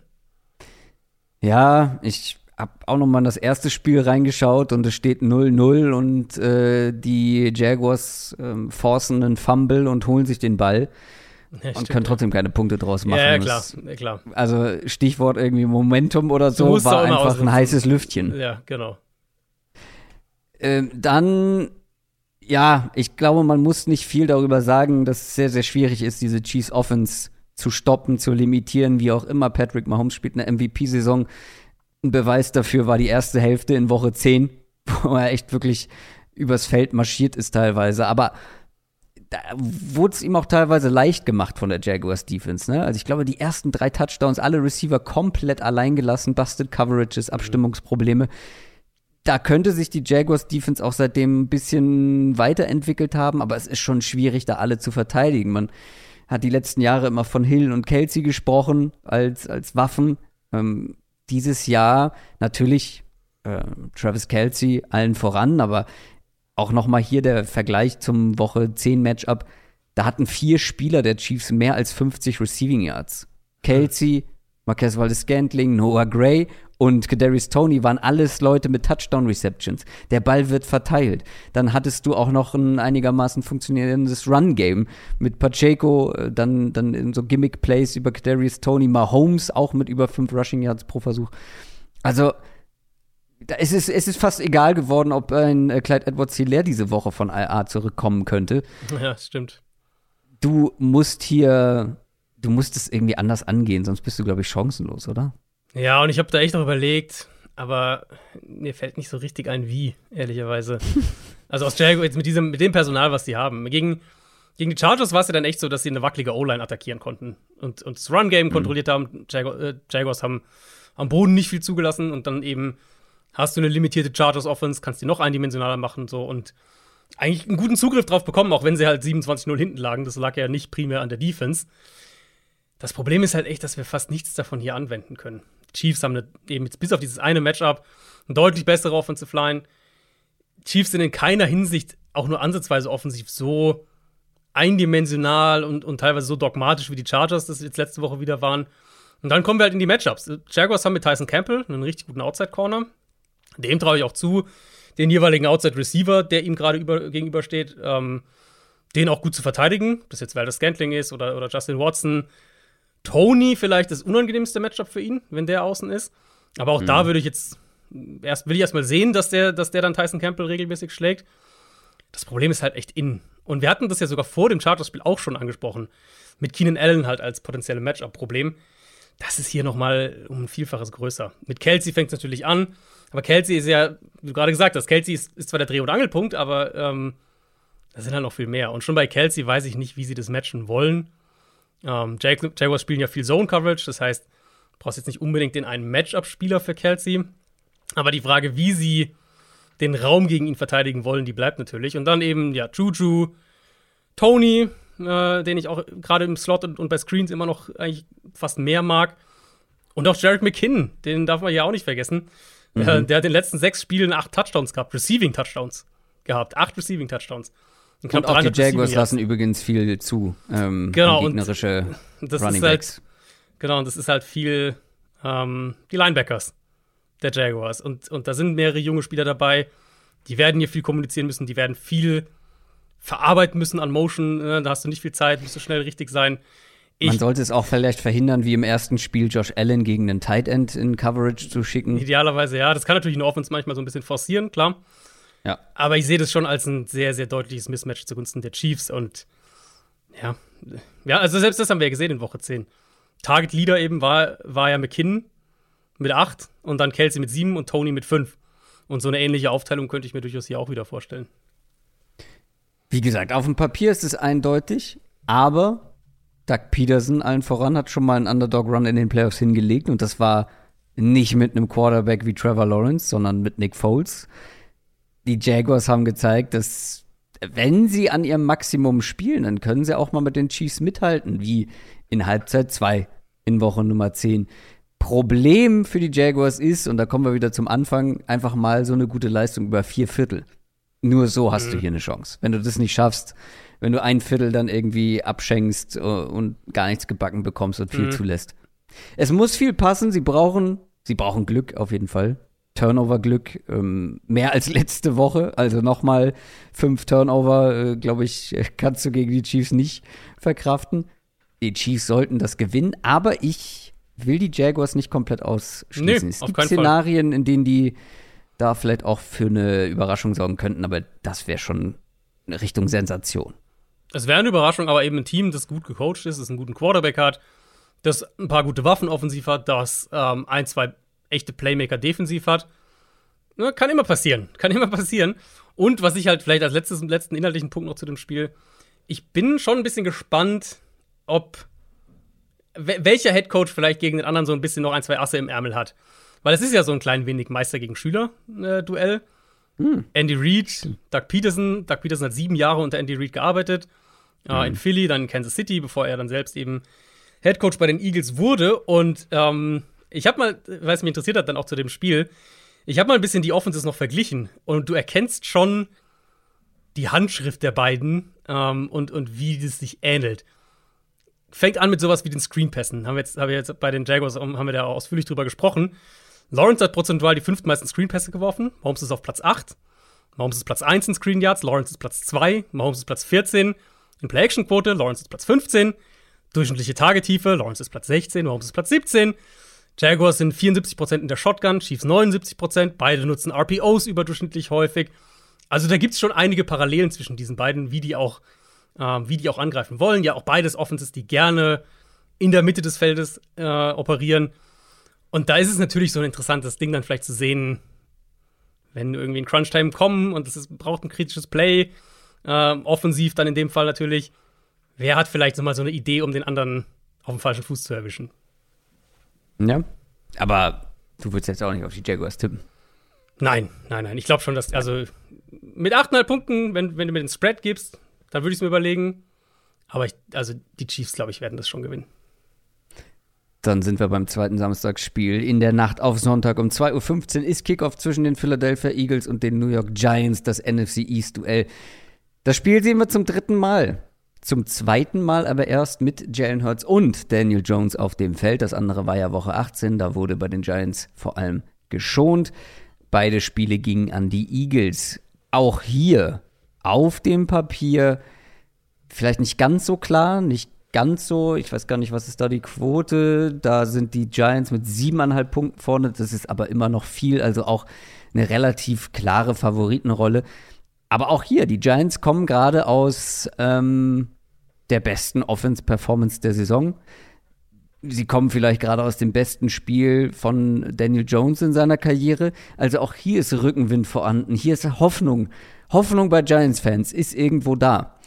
Und vielleicht liegt die Hoffnung auch so ein bisschen darin, dass Jalen Hurts vielleicht noch nicht ganz bei 100 Prozent wieder ist nach seiner Schulterverletzung. Im ersten Duell konnten die Giants nichts gegen diese Eagles Offense machen. Über 430 Total Yards, über 250 davon am Boden, 8,2 Rushing Yards im mhm. Schnitt. Äh, Miles Sanders mit 144 Yards, Hurts mit 77. Das war schon eine, eine Machtdemonstration. 48-22 ist das Spiel ausgegangen. Das Problem, wenn wir mal beim Stichwort Rushing Yards bleiben, also bei, beim Laufspiel wird Hurts jetzt die Schulter nicht unbedingt behindern oder, oder ihn davon abhalten. Und ja. die Giants lassen 5,2 Yards pro Versuch zu, was gegnerische Quarterbacks angeht, am mhm. Boden. Damit ist man auf einem sehr guten 31. Platz in der mhm. NFL. Mhm. Und dann noch Hoffnung, dass Lane Johnson vielleicht ausfällt, der Offensive Tackle der Eagles, der halt gerade im Run-Game ein Riesenfaktor ist. Ähm, ja, sieht danach aus, als könnte er spielen. Das wäre dann eine Chance irgendwie gewesen, vielleicht für die Giants mit ihrer starken D-Line da anzusetzen. Aber also, wenn du dir gegen ein Team mit einer starken D-Line keinen großen Vorteil verschaffen kannst, dann gegen die Eagles. Wie wollen die Giants die Eagles vor allem am Boden ja. limitieren? Ja, also wenn wir auf dieses Line-Duell angucken, das ist halt schon, das ist schon super spannend, gerade eben mit dem Lane Johnson-Faktor. Weil die, die, ich, Jalen Hurts in meinen Augen als Passer hatte seine beiden schlechtesten Spiele ähm, gegen die Giants in Woche 18 und gegen die Cardinals in Woche 5. Und diese beiden Defenses haben ihn halt sehr viel geblitzt gegen eine O-Line, die nicht komplett war. Gegen Arizona haben, haben Starter gefehlt, gegen ah, jetzt die Giants in Woche 18 hat natürlich allen voran Lane Johnson gefehlt. Und das war schon auffällig, wie die Eagles so ein bisschen gestruggelt haben damit, mhm. damit zurechtzukommen. Nicht auf die Saison gesehen, weil auf die Saison gesehen war eigentlich Jalen Hurts gut gegen den Blitz, aber in diesen einzelnen Spielen eben hatten sie offensiv Probleme mit dem Blitz. Und ähm, das wäre halt die eine Frage. Wenn Lane Johnson nicht spielt, gehen sie vielleicht noch mal aggressiv drauf. Aber dann müssen wir natürlich auf die Giants im Detail auch gucken. Ich hatte ja am Montag schon so ein bisschen Abbitte geleistet bei Wink Martindale, äh, weil er halt gegen die Vikings einen Gameplan ausgepackt hat, den ich so nicht erwartet hatte. Mit viel Zone Coverage, mit viel weniger Blitzing, als wir das von ihm gewohnt sind, auch dieses Jahr wieder. Und jetzt kommt halt der Knackpunkt, weil ich denke, ich denke, die Giants könnten hier Blitz-heavy gehen ne, und versuchen, die Eagles eindimensional zu machen und so. Ich glaube, das wird ihnen aber gar nicht viel nützen, weil ich glaube, dass sie in dem Matchup trotzdem dann, wenn sie diese Art, wenn sie so spielen, dass die Eagles den Ball viel laufen und gut laufen werden. Was ich auffälliger fand, als ich jetzt auch Hurts für dieses Matchup mir so ein bisschen angeguckt habe, ist, dass, dass neben diesen jetzt einzelnen, ja, schlechten Spielen gegen den Blitz, dass er als Passer eher mit Pressure und zwar häufig gegen Foreman Rush gestruggelt hat dieses Jahr. Und ich würde anstelle der Giants zumindest mal versuchen, mit dem Foreman Rush Matchups zu finden. Und das fängt für mich und äh, da hast ja. du bist ja an der richtigen Adresse äh, in Sachen Defensive Coordinator. Ja, ich halt, weiß, ne? genau. Ist, ich weiß. Aber ich will nach letzter Woche will ich, ich zu, will nicht mich zu weit aus dem Fenster lehnen.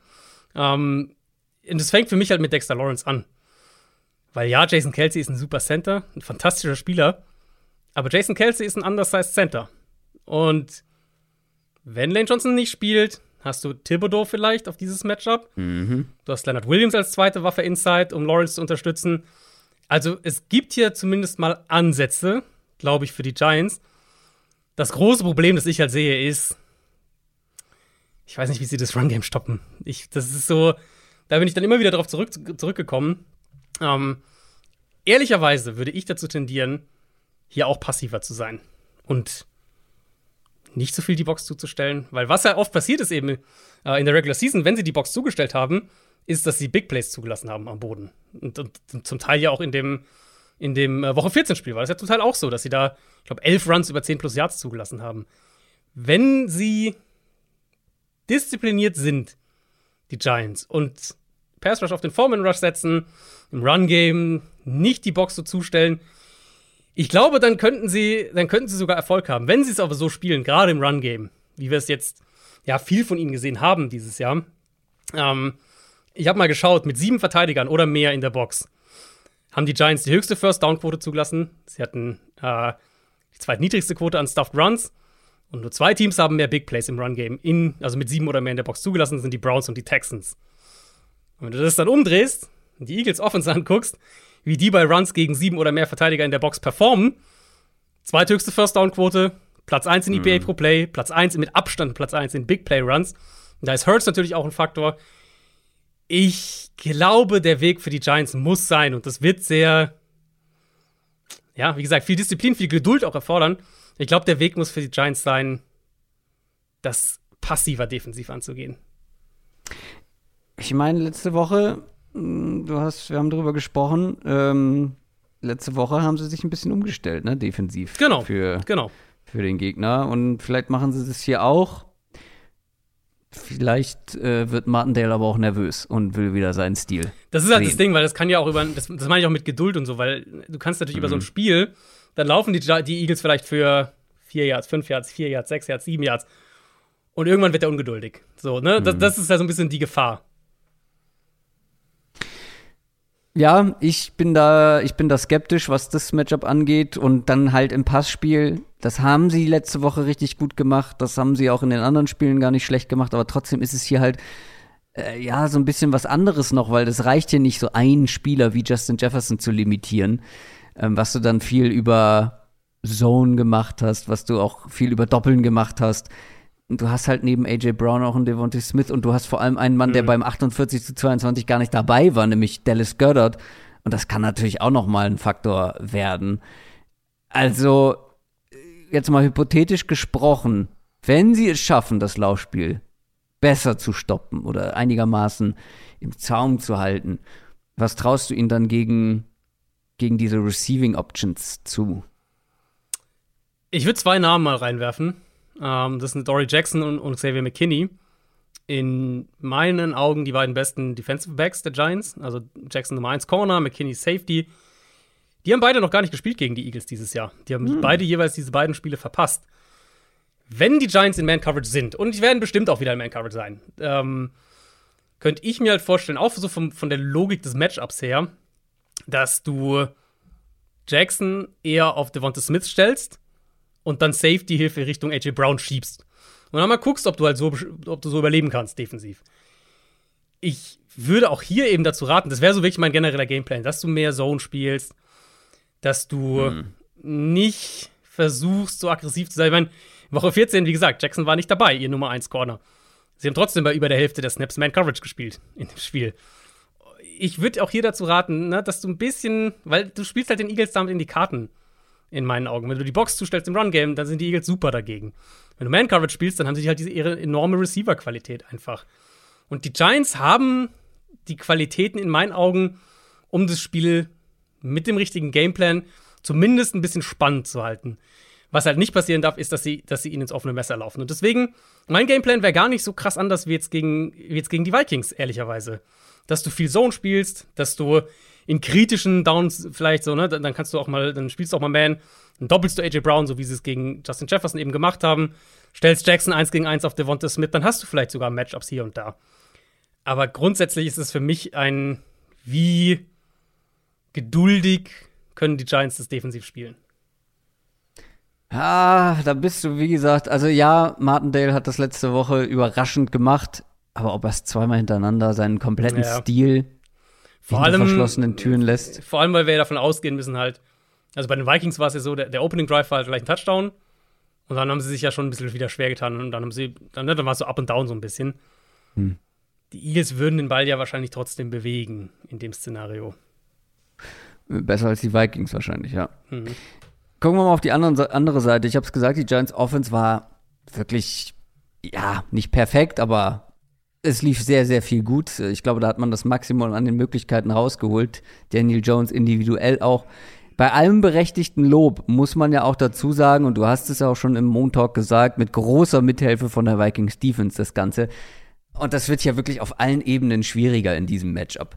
Und wenn man das einfach mal so ganz platt, platt anschaut, also die Vikings Defense über die ganze Saison in Expected Points Added per Play auf Platz 16, die Eagles halt aber auf Platz 4. Mhm. Es kommt eine viel, viel bessere Defense. Und vor allem kommt ein riesengroßes Mismatch auf die Giants zu, was die Vikings halt nur bedingt ausnutzen konnten. Äh, oder eher weniger, überraschend wenig vielleicht auch. Und die Eagles konnten das im ersten Spiel vor allem richtig gut und es war wahrscheinlich spielentscheidend. Und zwar natürlich an der Line das Matchup, die starke Front der Eagles gegen die schwache Lines, Line der Giants. Daniel Jones stand bei über 54 Prozent der Dropbacks unter Druck. Dazu auch natürlich nicht so großen Erfolg im Run-Game. Saquon Barkley 28 Rushing Yards, 3,1 pro Versuch. Seine zweitschlechteste Ausbeute der Saison. Und hier kommen wir zu meinem X-Faktor in dieser Partie. Er heißt Evan Neal. Sehr gut. War mein erster tatsächlich auch in dem Spiel. Also, es ist ganz einfach. Wenn Evan Neal nicht besser spielt als mhm. im ersten Matchup der beiden Teams oder auch über weite Strecken der ganzen Saison, dann wird es sehr, sehr schwierig. Denn Hason Reddick hat ihn wirklich auseinandergenommen mhm. im ersten Spiel in Woche 14. Und das kann halt hier genauso gut wieder passieren. Ne? Also wenn Evan ja. Neal, der, muss man dazu sagen, Rookie, ähm, was ist er, Right Tackle? Genau. Ja, spielt rechts. Ähm, wenn er nicht besser spielt, dann wird es offensiv eine ja, große Herausforderung ja. für Daniel Jones. Ja, ich meine, er stand bei 54% seiner Dropbacks unter Druck und ähm, Reddick ist halt auch besonders, also Reddick spielt ja generell eine richtig gute Saison, aber der ist halt ein besonders mieses Matchup für, für Evan Neal. Neal ist ja, halt, das war Tempo. Genau, Neal war ja im College auch so ein bisschen, er neigt halt dazu, so top-heavy so ein bisschen zu sein. Dann ist die Gefahr halt einfach da, dass er, hat ja auch viel verliert. Top. Das ist stimmt, er hat auch viel Top. Und Reddick ist halt genau die Art Rusher, die das halt ausnutzen kann. Ich habe hier auch überlegt, ich sehe nicht so wirklich einen Weg, wie die Giants das reparieren können, wenn ich ehrlich bin. Also wie sie jetzt außerhalb von Evan Neal spielt besser halt ähm, wie, sie das, wie sie das quasi auf ein ganzes Spiel gesehen fixen können. Deswegen, deswegen glaube ich, sie müssen Wege finden von Anfang an via Play Designs, um Daniel Jones aus der Pocket zu bringen. Und zwar Passing, äh, also ne, Bootlegs, was auch immer, kann auch mit Screens funktionieren. Und dann, glaube ich, das Quarterback-Run-Game wird für die Giants ganz, ganz wichtig sein in dem Spiel. Ja, aber ähm, das Matchup ist ja nicht nur zwischen den beiden, Evan Neal und ähm, Reddick, sondern auch die anderen Teile. Das ist jetzt nicht so, dass sie außer Evan Neal eine Bombenline zur Verfügung haben. Ja. Da muss man sich halt fragen, wie wollen sie überhaupt den Ball richtig bewegen? Es mhm. war halt in dem ersten Matchup schwierig. Und es war auch so die Saisonphase für die Giants, wo man einfach wirklich auf Big Plays hoffen musste durch die Luft. Die hat man dann auch hin und wieder bekommen, aber halt konstant konnte man den Ball eigentlich selten bewegen, gegen einige Gegner nicht. Ähm, die Frage ist, also wie wollen sie den Ball bewegen? Wenn ja, über wen? Und wo hat man vielleicht Matchups zugunsten der Giants? Über wen ist natürlich frecher Isaiah Hodgins Slender hier. Ähm, der ist angeschlagen, hat nur ja, limitiert trainiert. Der wird schon spielen. Also das, da gehe ich fest davon aus, dass der spielen wird. Nein, es, also für mich ist es wirklich, weil du musst ja, du musst ja diese Line irgendwie, ich will jetzt nicht sagen verstecken, aber du musst ja viel helfen. So, und deswegen ist es für mich viel ähm, Daniel Jones im Run-Game tatsächlich. Und ich hatte, also für mich war Evan Neal der, der primäre X-Faktor auch hier. Ich hatte das mir auch notiert. Jones wäre dann mein zweiter. Weil, wenn wir eben in die Situation kommen, wo Daniel Jones am Boden auch wieder richtig viel machen muss, dann muss er halt schon viel tragen von der Offense. Und wir haben jetzt letzte Woche gesehen, Daniel Jones hatte die meisten Runs für die Giants. Elf Runs. Mehr als Saquon Barkley hatte in dem Spiel. Äh, meisten Rushing Yards auch. Vier Runs über 10 plus Yards und sieben First Downs am Boden. Also, das war schon richtig, richtig gut, was er gemacht hat. Er ist ja auch, also, sie haben ihn ja auch viel eingesetzt in der Art und Weise in der Regular Season. 65 mhm. Runs. Das ist, äh, ja, das ist mit, mit einem Schnitt von, von fast sechs Yards, das ist grob Josh Allen-Territorium. Ähm, ich glaube, weiß nicht, ob Leute das so, ob die beiden so in einen, einen Topf werfen würden, was das Running angeht. Ähm, stilistisch natürlich unterschiedlich, aber der hatte zum Beispiel auch, wenn wir in dem Vergleich hier sind, mehr Runs über, über 10 plus Yards als Jalen Hurts, obwohl Jalen Hurts den Ball viel, viel, viel, viel häufiger gelaufen ist. Gerade für eine Offense, die limitiert ist, was ihre individuelle Qualität angeht, ist das eine super wichtige Waffe. Ähm, mhm. In Woche 14 in dem Spiel haben die Giants es kaum genutzt, was sicher auch teilweise mit dem Spielverlauf erklärbar ist. Da waren die Giants, äh, die, die Eagles ja ganz schnell, haben drei Touchdowns gehabt, waren 21-0 vorne, so. Ja, dann kann das Spiel halt auch mal in eine andere Richtung gehen. Und dann Woche 18 hat er nicht gespielt. Deswegen, ich glaube, die Giants müssen das strukturell einbauen, müssen ihm Option Plays geben, müssen ihm Rollouts geben, wo er auch die Möglichkeit hat, loszulaufen. Also alles, um Jones aus der Pocket zu bringen, aber auch alles, damit er ein Faktor im Run-Game sein kann, weil ich glaube, ohne das sehe ich nicht, wie sie offensiv mithalten. Ich bin ganz ehrlich, für mich ist eine Überraschung, das, also das klingt jetzt, das klingt jetzt hart, aber irgendwie ist es für mich realistischer, dass die Jaguars hier eine Sensation landen aus dem Nichts, als die Giants gegen die Eagles. Ich glaube nicht, dass du mir da, mhm. dass du da mitgehen würdest. Und das, also das war eine beeindruckende Saison von den Giants, was sie aus ihren Möglichkeiten gemacht haben. Vor allem letzte Woche war es mehr als beeindruckend. Aber ich kann nicht nur wegen der vergangenen Woche und dieser Offense-Performance mhm. vergessen, wie schwach diese Offense die letzten Wochen eigentlich war, die zweite Saisonhälfte, wie schwer sich diese Offense getan hat, gerade, gerade gegen Teams mit einem guten Pass-Rush, mit einer guten Front. Und guckt euch mal den Schedule der Giants im Nachhinein an, so im, in der Nachbetrachtung auf die Saison. Die haben eigentlich nur gegen die Commanders und äh, gegen die Cowboys, jeweils zweimal wohlgemerkt, aber sonst gegen keine Top 10 Defense nach Expected Points Added per Play gespielt, ähm, wenn man die ganze Saison betrachtet. Gegen die Cowboys hat man beide Spiele verloren und gegen die Commanders ein Sieg, ein Unentschieden und mhm. beide Male äh, nicht mehr als 316 offensive Yards. Also, die haben gegen richtig gute Defenses wirklich offensiv auch nicht gut ausgesehen und hier kommt halt eine der besten und ah, das fällt mir sehr schwer hier diese, diese Hoffnung, die Giants-Fans ja auch irgendwo berechtigterweise mit in diese Partie bringen, aufrechtzuerhalten. Ich würde sogar mitgehen mit deinem Statement, dass, äh, dass ein Giants-Sieg überraschender wäre als ein, ähm, als ein Jaguars-Sieg. Du klangst am Montag nämlich noch ganz anders. Hast ja, ich meine, also ne, ich traue ich trau's ja, in dieser Runde muss man jedem zutrauen. Klar. Und was die Giants gezeigt haben gegen die Vikings. Ausgeschlossen ist hier nichts. Ja. Genau. Und was die gezeigt haben gegen die Vikings auf beiden Seiten des Balls, fand ich schon ermutigend so. Ähm, aber ja, es spricht halt, es spricht noch nicht viel dafür. Wir, wir haben ja über ein Matchup haben wir noch gar nicht gesprochen, wo ich die Eagles halt auch klar vorne sehe und das sind eben die ähm, Receiver der Giants ja, gegen die Secondary. Das habe ich eigentlich so als äh, ja. zu offensichtlich äh, beachtet. Ja, und auch, also hier muss man, gibt, kann man ja auch noch mehrere, mehrere Schichten draufpacken. Zum einen sind die Eagles auch in ihren Zone-Coverages längst nicht so passiv wie jetzt die Vikings zum Beispiel. Ja. Dann haben sie zwei richtig gute Cornerbacks mit Slay und Bradbury, um eben, wenn sie in Man-Coverage sind, was sie wahrscheinlich auch häufiger sein werden als die Giants, äh, als die Vikings, können sie halt diese Giants-Receiver auch ähm, covern. So gut die das auch machen. Hodgins, Slayton, ne, also gerade Hodgins so, total aus dem Nichts gekommen, eine echte Entdeckung gewesen die letzten Wochen. Mhm. Ich traue, ich glaube, die Eagles haben hier eine maximale Flexibilität. Die können Man-Coverage spielen, wenn sie das wollen. Können vielseitig in ihren Zone-Coverages sein. und können dann halt diese Giants-Line attackieren und dann, ja, dann muss halt Daniel Jones schon sehr, sehr viel machen, um, äh, glaube ich, hier in dem Spiel zu bleiben. Also, wir tippen beide auf die Eagles und sind da auch relativ überzeugt von. Mhm. Ein bisschen enger wird es im nächsten Matchup. Zumindest in der Theorie. Die Buffalo Bills spielen zu Hause gegen die Cincinnati Bengals. Das ist natürlich das Topspiel dieses Wochenendes. 21 Uhr am Sonntag ist Kickoff. Schöne Zeit für so ein Premium-Spiel. Mhm.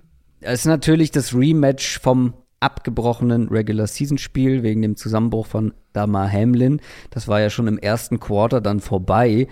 Macht dieses Spiel dann ja aber aus, aus sportlicher Sicht noch ein bisschen spannender, weil wir eben nicht diesen direkten Vergleich schon mal hatten oder wie eben bei den beiden Teams schon das dritte Mal jetzt irgendwo. Ähm, das sind zwei absolute Powerhouses in der NFL, in der AFC. Joe Burrow gegen Josh Allen, Stefan Diggs gegen Jamar Chase. Aber beide Teams haben sich überraschend schwer getan in der Wildcard Round. Beide Teams vor allem mit einer Schwachstelle oder mit Sorgen, sagen wir mal, in der Offensive Line. Mhm. Fangen wir mal mit der Bengals Line an. Die war schon nicht besonders gut, aber hat jetzt auch noch zwei verletzte Spieler, zwei verletzte Starter mit Alex Capper, dem Guard, ähm, gegen die Ravens nicht gespielt. Da muss man abwarten, ob er spielen kann. Jonah Williams hat sich verletzt. Da geht eher die Tendenz, würde ich mal sagen, dazu, dass er nicht spielt. Mhm. Hat aber vorher auch nicht besonders gut gespielt, muss man auch ähm, der Vollständigkeit halber sagen. Also ähm, nach PFF, die ja auch ähm, dann zählen oder sagen wir mal Sack, eine, eine Sack-Schuld äh, zuteilen, hat er die meisten Sacks aller Spieler in der NFL zugelassen. Aber er wird natürlich trotzdem besser sein als sein Backup. Ja, Davon können wir ausgehen. Punkt, ja. ja. ähm, und jetzt kommen da Leute wie Greg Rousseau, der in guter Verfassung ist, Ed Oliver. Das könnte wieder ein unangenehmes Spielchen für Joe Burrow werden. Ja, ja, das fürchte ich auch so ein bisschen. Also, Williams hat sich ja die Kniescheibe ausgerenkt, glaube ich. Ja, ich wollte es ähm, nicht erwähnen, weil ich alleine den Gedanken daran schon so wahnsinnig ja, unangenehm finde. Ja, also Zach Taylor hat am, äh, ich glaube, es war Montag, hat er gesagt, dass sowohl Williams als auch Alex Kappa Week to Week sind. Was jetzt keine offizielle Erklärung so ist für den Game-Status, aber schon in die Richtung geht, dass die beide nicht spielen werden diese Woche. Um, ähm, und Lyle Collins, ihr Right Tackle, ist ja sowieso raus. Der hat sich das Kreuzband gerissen vor ein paar Wochen. Das heißt, wir sprechen über drei Backups in der Offensive Line. Und jetzt, okay, die Bills haben keinen dominanten Pass-Rusher, aber sie haben mehrere gute Spieler in der Front mit Rousseau, mit Lawson außen, mit Ed Oliver, Daquan Jones innen. Und jetzt gegen Miami zum Beispiel haben sie dann auch einen Matt Milano als geblitzt und das durchaus erfolgreich. Also gut möglich, dass Burrow hier auch viel unter Druck steht. Ich sehe in erster Linie die Gefahr, dass die Bengals offensiv sehr eindimensional werden. So wie wir das ja gegen die Ravens letzte Woche auch gesehen haben. Ähm, Buffalo hat eine Top 5, Top 10 Run-Defense. Ich würde da tatsächlich auch bei dem Ravens-Spiel so ein bisschen bleiben, weil Ravens haben es ja ähnlich gespielt, wie man das, glaube ich, von den Bills erwarten kann. Viel Zone-Coverage, Line of Scrimmage, vor allem was das Run-Game angeht, kontrolliert. Und das kann Buffalo auch. Und ähm, mit ihrer Front gegen diese Version der Bengals O-Line, ich denke, sie werden das Run-Game kontrollieren können. Und dann, ja, dann muss halt schon wieder, da muss Burrow halt schon wieder sehr, sehr viel tragen letztlich. Und, und da muss Cincinnati halt wahrscheinlich wieder sehr, sehr geduldig den Ball durch die Luft bewegen. Aber es gibt ja eine Sache, auf die sich die Bengals verlassen können, und zwar, dass man meistens einen oder meistens die, die besseren Matchups aus Receiver-Sicht auf seiner Seite hat. Mit der Receiver-Qualität, mit den drei Wide Receivern allen voran. Und ich komme hier zu einer Theorie zurück, die ich glaube Sam Monson vom PFF ähm, Football Podcast aufgestellt hat. Und zwar Cornerbacks, egal wie gut sie sind, unterschätzen Jamar Chase beim ersten Aufeinandertreffen. Da gab es schon mehrfach, mhm. mehrfach das ähm, ja die Spiele, wo ähm, Cornerbacks, die schauen sich dann Tape an von Jammer Chase, wissen, was er macht, wissen, wie er es macht und haben trotzdem im ersten Matchup enorme Probleme und sind auch teilweise überfordert. Woran das liegt, weiß man natürlich nicht genau. Es kann sowas sein wie, dass sie einfach seine Athletik unterschätzen, dass sie ihn am Catchpoint unterschätzen, dass sie denken. Er ist halt ja, auch nicht so groß und so, ne? Also er ist jetzt nicht. Ja, genau. Und er sieht ja auch ja. nicht so wahnsinnig schnell aus. Ne? Ja, also, genau. Ich glaube, er ist so ein bisschen sneaky. Ja. Sneaky, schnell, gut am Catchpoint, so alles. Du, du, wenn du ihn siehst, erwartest du es nicht unbedingt. Genau, und es gab ganz oft, wie gesagt, schon, also die Ravens, glaube ich, sind zum Beispiel mit ähm, Marlon Humphreys müsste das gewesen sein, ne? eigentlich ein richtig guter Cornerback. Im ersten Spiel gegen Jammer Chase katastrophales Spiel gehabt, seitdem deutlich besser, meistens. Deswegen ist äh, Jammer Chase auch mein X-Faktor für dieses Spiel. Hm. Weil, wenn man es schafft, ihn in Duelle mit einem Kair Elam oder Dane Jackson zu bringen, also Nummer zwei, Nummer drei Cornerback bei den Bills, dann glaube ich, hat man gute Chancen, wie du sagst, den Ball konstant durch die Luft zu be bewegen. Und es müsste vielleicht hier auch gar nicht konstant sein. Es könnte mal wieder so ein typisches Jamar Chase-Spiel sein. Weißt du, so sechs Catches, aber die dann für mehr als 100 Yards, mehrere Big Plays, so ein mhm. paar 50-50 Balls, die halt einfach zu ihm gehen. Und ich glaube, das ist nicht unwahrscheinlich. Weißt du, wenn dann, wenn mhm. Burrow viel Druck bekommt und dann irgendwann so ein paar Verzweiflungslampen da in Richtung von Chase wirft und die dann halt aber auch zu Chase gehen. So ein Spiel könnte ich mir gut vorstellen, weil die Bills halt in der Secondary schon verwundbar sind, abgesehen von Tredavious White. Der aber auch, glaube ich, nicht seine allerbeste Saison spielt, oder? Ja, also, von der Verletzung ja auch zurückkam, hat auch ein bisschen ja. gebraucht. Ähm, ja, und ich meine. Mit Elam und Dane Jackson, das sind schon äh, bessere Matchups. Ja. Und die Matchups werden sie ja wahrscheinlich sich zurechtlegen können, weil äh, die Bills spielen primär Zone Coverage. Die Bills spielen primär Middle of the Field Open, Two Deep Coverages. Das ist ihre Identität und ja, blitzen nur sehr wenig, haben dann Spieler wie Matt Milano, Jordan Poyer, die halt so die Mitte dicht machen. Idealerweise Quarterbacks dazu bringen, den Ball länger zu halten. Und das ist natürlich das letzte Matchup, in dem ich das ändern würde. Also du hast White auf der einen Seite. Ja. Das hat natürlich auch in Zone Coverage einen Value, wenn da ein Corner 1 gegen 1 dann äh, standhalten kann die Bengals auf der anderen Seite können halt Spiele mittlerweile auch mit dem Quick Game, mit Checkdowns gewinnen. Das ist so ein bisschen die Story ihrer Saison. Wenn sie aber Chancen auf Shotplays bekommen, ist das immer noch drin. Können sie die immer noch rausfeuern. Und ähm, ja, Burrow im zweiten Spiel gegen Baltimore jetzt, äh, also beziehungsweise im dann dritten Spiel gegen Baltimore jetzt, also in einem Playoff-Spiel, deutlich effizienter gewesen gegen Two Deep Coverages. Ich erwarte so ein bisschen eine zähe Geschichte aus Bengals Offensicht, einfach vom Matchup her und den Ball wahrscheinlich nicht laufen, müssen viel quick und kurz gehen. Mhm. Aber Burrow kann das Spiel halt so machen, weil er ja einfach die Quarterback-Position auf einem sehr, sehr hohen Level spielt dieses Jahr. Ähm, wo wollen wir weitermachen? Wollen wir schon auf die andere Seite oder hast du hier noch einen Punkt? Ähm, nee, ich glaube, wir können auf die andere Seite gehen. Ja, dann äh, nehme ich das doch gerne an und äh, verweise direkt auf meine Einleitung, denn beide haben Probleme an der Offensive Line oder mit ihrer mhm. Offensive Line. Bei den Bills ist es auch nichts Neues. Da sind auch nicht unbedingt Verletzungen äh, der Grund für. Letzte Woche auch wieder sieben Sacks kassiert gegen die Dolphins. Bei fast 44 Prozent der Dropbacks hatte Josh Allen Druck. Normalerweise ist Josh Allen unter Druck ja gar nicht verkehrt, sondern richtig gut aber letzte Woche, wir haben auch drüber gesprochen, den Ball oft lange gehalten, also bestimmt mitverantwortlich für den einen oder anderen Sack, mhm. vor allem dann auch zwei Fumbles. Dauernd tief gegangen. Wurde viel geblitzt von Miami. Mhm. Das scheint also ein probates Mittel zu sein, um Josh Allen dann auch zu solchen Plays zu zwingen. Aber die Bengals habe ich jetzt nicht unbedingt als besonders, nee, besonders nee. aggressive Defense abgespeichert. Nee. Also da denke ich vor allem immer nur an den Foreman Rush. Ich wüsste nicht mal, wer von den Linebackern da äh, viel oder gut blitzen kann. Kommt ja, das jetzt Slot, aber Josh Allen entgegen ja. oder könnte der das ähm, ausnutzen, weil man ihn eben nicht blitzt? Ähm, also ich, ich glaube eher, müsste die Zahlen nachschauen. Ich glaube, dass sie eher aus dem Slot tatsächlich häufiger, wenn dann blitzen. Ja, das habe ich. Mike Hilton hat äh, schon ein genau. paar Pressures. Das stimmt genau, schon. Ja. Ja. Ähm, ja, also da ist es für mich der, der Übergang. Ich, ich versuche ja meistens eher jetzt nicht gleich den offensichtlichsten Namen für meinen X-Faktor zu nehmen. Aber hier ist es Josh Allen für mich. Einfach, weil wir haben jetzt gegen Miami wieder gesehen, die wilde Version von Josh Allen. Ähm, die wir einige Male hatten dieses Jahr, die auch so ein bisschen, ja, die man kritisieren darf, würde ich jetzt mal so sagen. Und der Weg dahin war nicht kompliziert für Miami. Die haben ihn, anfangs haben sie ihn aggressiv geblitzt und dann hat er eher früh Erfolg damit, das dann mit ein, zwei Shots zu bestrafen und tief zu gehen. Aber die Idee ist ja grundsätzlich, okay, gelegentlich hast du mal einen perfekt geblockten Blitz und dann gehst du tief. Und dann bestrafst du deinen Gegner mit einem Big Play durch die, durch die Luft gegen den Blitz. Perfekt.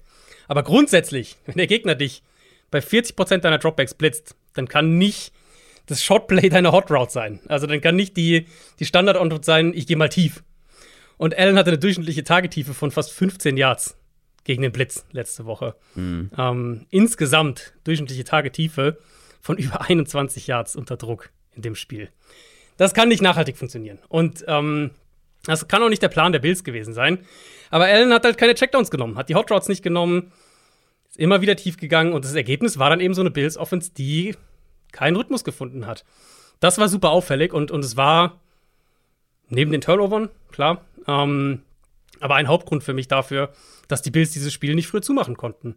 Ich habe zwei Gedanken dazu, was jetzt dieses Matchup angeht. Ähm, die Bengals sind keine Blitzing-Defense. Also Platz 23, was Blitzquote angeht. Sie sind anfällig auf Cornerback, da können wir gleich noch dazu kommen, aber da sind sie, ja, also das wäre jetzt kein Matchup, wo ich aus, aus Bengals Sicht sage, da können wir eins gegen eins Man spielen und blitzen. Ähm, das heißt, der Gameplan wird anders sein für die Bengals. Ich frage mich tatsächlich, ob der Plan der Bengals nicht in die genau andere Richtung geht, zu sagen, wir rushen häufiger mal nur drei, stellen acht in Coverage und gucken mal, wie Josh Allen reagiert. Ob er dann auch die Augen runtergehen, er fängt an zu scramblen, versucht irgendwie was zu kreieren. Dieses Szenario gibt es ja auch. Diese Version von Josh Allen haben wir auch schon gesehen. Und dann aus der Bills-Perspektive, die Antwort sozusagen, was mich gewundert hat, ist, dass sie Josh Allen gegen Miami nicht häufiger ins designte Run-Game eingebunden haben, um mhm. ihn ein Stück weit auch dazu zu zwingen, der Offense mehr einen Rhythmus zu geben. Und meine Vermutung ist, dass wir das hier sehen. Dass wir Allen deutlich mehr als Runner bekommen. Und ich denke, dass die Bengals damit Probleme bekommen werden. Ja. Äh, kann ich, kann ich nichts hinzufügen, weil es ist irgendwie, irgendwie ist es fast erwartbar, oder? Äh, dass wir das sehen. Mhm, muss, eigentlich muss es so sein. Eigentlich muss es so sein, ja. Ähm, weil er ja auch dann durch die Luft hier und da mal wieder Probleme bekommen hat. Und das ist halt auch so ein Thema. Die Bills durch die Luft hat man eigentlich so als super gefährlich abgespeichert im Passspiel, aber wir haben es jetzt vor allem in der zweiten Saisonhälfte häufiger mal gesehen, dass Josh Allen da komische Entscheidungen trifft, mhm. dass ähm, sie da nicht ganz so dominant sein können, was halt auch irgendwo daran liegt, dass nur Stefan Diggs konstant auf einem hohen Level performt. Ja. Muss man halt auch ja. mal klar so sagen. Das ist also, also dann ja, sorry, ja, das ist also es ist wirklich ein, ein Stück weit ist es halt schon auch ihre jetzt nicht sagen ihre Identität, aber so also wie sie halt spielen. Wie du sagst, Diggs ist halt der eine Receiver, der einen konstanten Unterschied macht und sie haben kein konstantes Run Game. So ein Stück weit ich will nicht sagen, sie wollen das nicht, aber sie, also sie enforcen das auf jeden Fall auch nicht. Und ich denke halt, hier mhm. werden sie das auch nicht haben, weil ich glaube, die Bengals werden die Line of Scrimmage defensiv kontrollieren. DJ Reader, Interior Line sollte da klar, eigentlich klar dominant sein. Offensive Line, äh, die Offensive Tackles. Ja, gegen Hubbard und Hendrickson jetzt auch nicht unbedingt Buffalo im Vorteil. Also ich glaube nicht, dass die Bills in ihr Base Run Game hier kommen. Und dann bist du halt wieder in der Situation, dass, äh, ja, dass, dass äh, Allen halt viel selber machen muss. Und ich will noch mal auf die anderen Receiver zu sprechen kommen, weil also das ist schon irgendwo ein Problem, Problem, wenn du irgendwie situativ dann letzte Woche mit einem mit einem äh, Shakir irgendwie Big Plays haben musst. McKenzie könnte zurückkommen, mhm, ja. würde helfen. Dawson Knox ist wichtig, aber die größte Enttäuschung für mich dieses Jahr ist Gabe Davis, ne? Ja, absolut.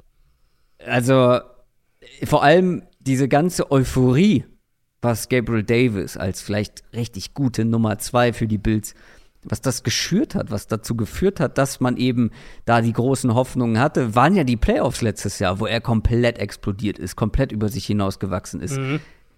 Das könnte ich, also bräuchten die Bills hier vielleicht auch. Gut, letzte Gibt's Woche war, war, ja nicht so schlecht, muss man also der Start war ja nicht so schlecht. Stimmt, aber am Ende hatte er auch nicht so wahnsinnig viel äh, viele Targets, oder? Ja, 100 Yards, glaube ich, Touchdown. Wirklich so viel waren das am Ende? Ich glaube schon. Ich habe nicht mehr in die Stats geguckt. Es wirkte beim Gucken irgendwie noch weniger. Aber ja, er war ein paar Mal da. Da, da hast du schon recht. Äh, aber gibt es hier jemanden in dieser Offense, gerade wenn wir, wenn wir über, über Passing Offense sprechen, ähm, irgendein Spieler, wo du glaubst, ah, der hat ein gutes Matchup, der kann wirklich hier so der, der diesjährige mhm. Gabriel Davis sein? Vielleicht er ja auch selber wieder? Ich würde fast sagen, er selber tatsächlich. Also, die Outside Corner für die Bengals sind anfällig. Das haben wir jetzt gegen die Ravens auch gesehen. Gegen eine deutlich schlechtere Wide Receiver Gruppe haben sie hier und da gewackelt. Eigentlich, ich würde eigentlich wirklich sagen, Davis selbst ist wahrscheinlich hier die Antwort. Wenn er nicht die Antwort ist, dann würde ich auf McKenzie gehen, sofern der spielen kann. Ja, der war ja kurzfristig ausgefallen mit einer Oberschenkelverletzung. Vielleicht, wenn der wieder dabei ist. Und gerade wenn wir halt eine Bengals Defense sehen, die mehr Acht in Coverage hat, ähm, so ein bisschen ja, zurückhaltender spielt und sagt, okay, dann Josh Allen, dann, dann schlag uns mal mit Geduld, mal gucken, ob du das kannst, dann ist so ein Spieler halt echt wertvoll, weil der natürlich underneath viel arbeitet, aber auch nach dem Catch halt kreieren kann und, und äh, noch mal mehr kreieren kann, als Cole Beasley das dann letzte Woche in der Rolle gemacht hat. Wer, du hattest deinen X-Faktor schon gesagt, Josh Allen, ne? Genau, ja. Es ist einfach ein sehr offenes Spiel. Die Buchmacher haben die Bills vorne mit fünf Punkten. Also, für mich ist das dann doch ein bisschen ausgeglichener. Ich glaube, es gewinnt am Ende das Team, das besser mit den eigenen Protection-Problemen mhm. umgehen kann.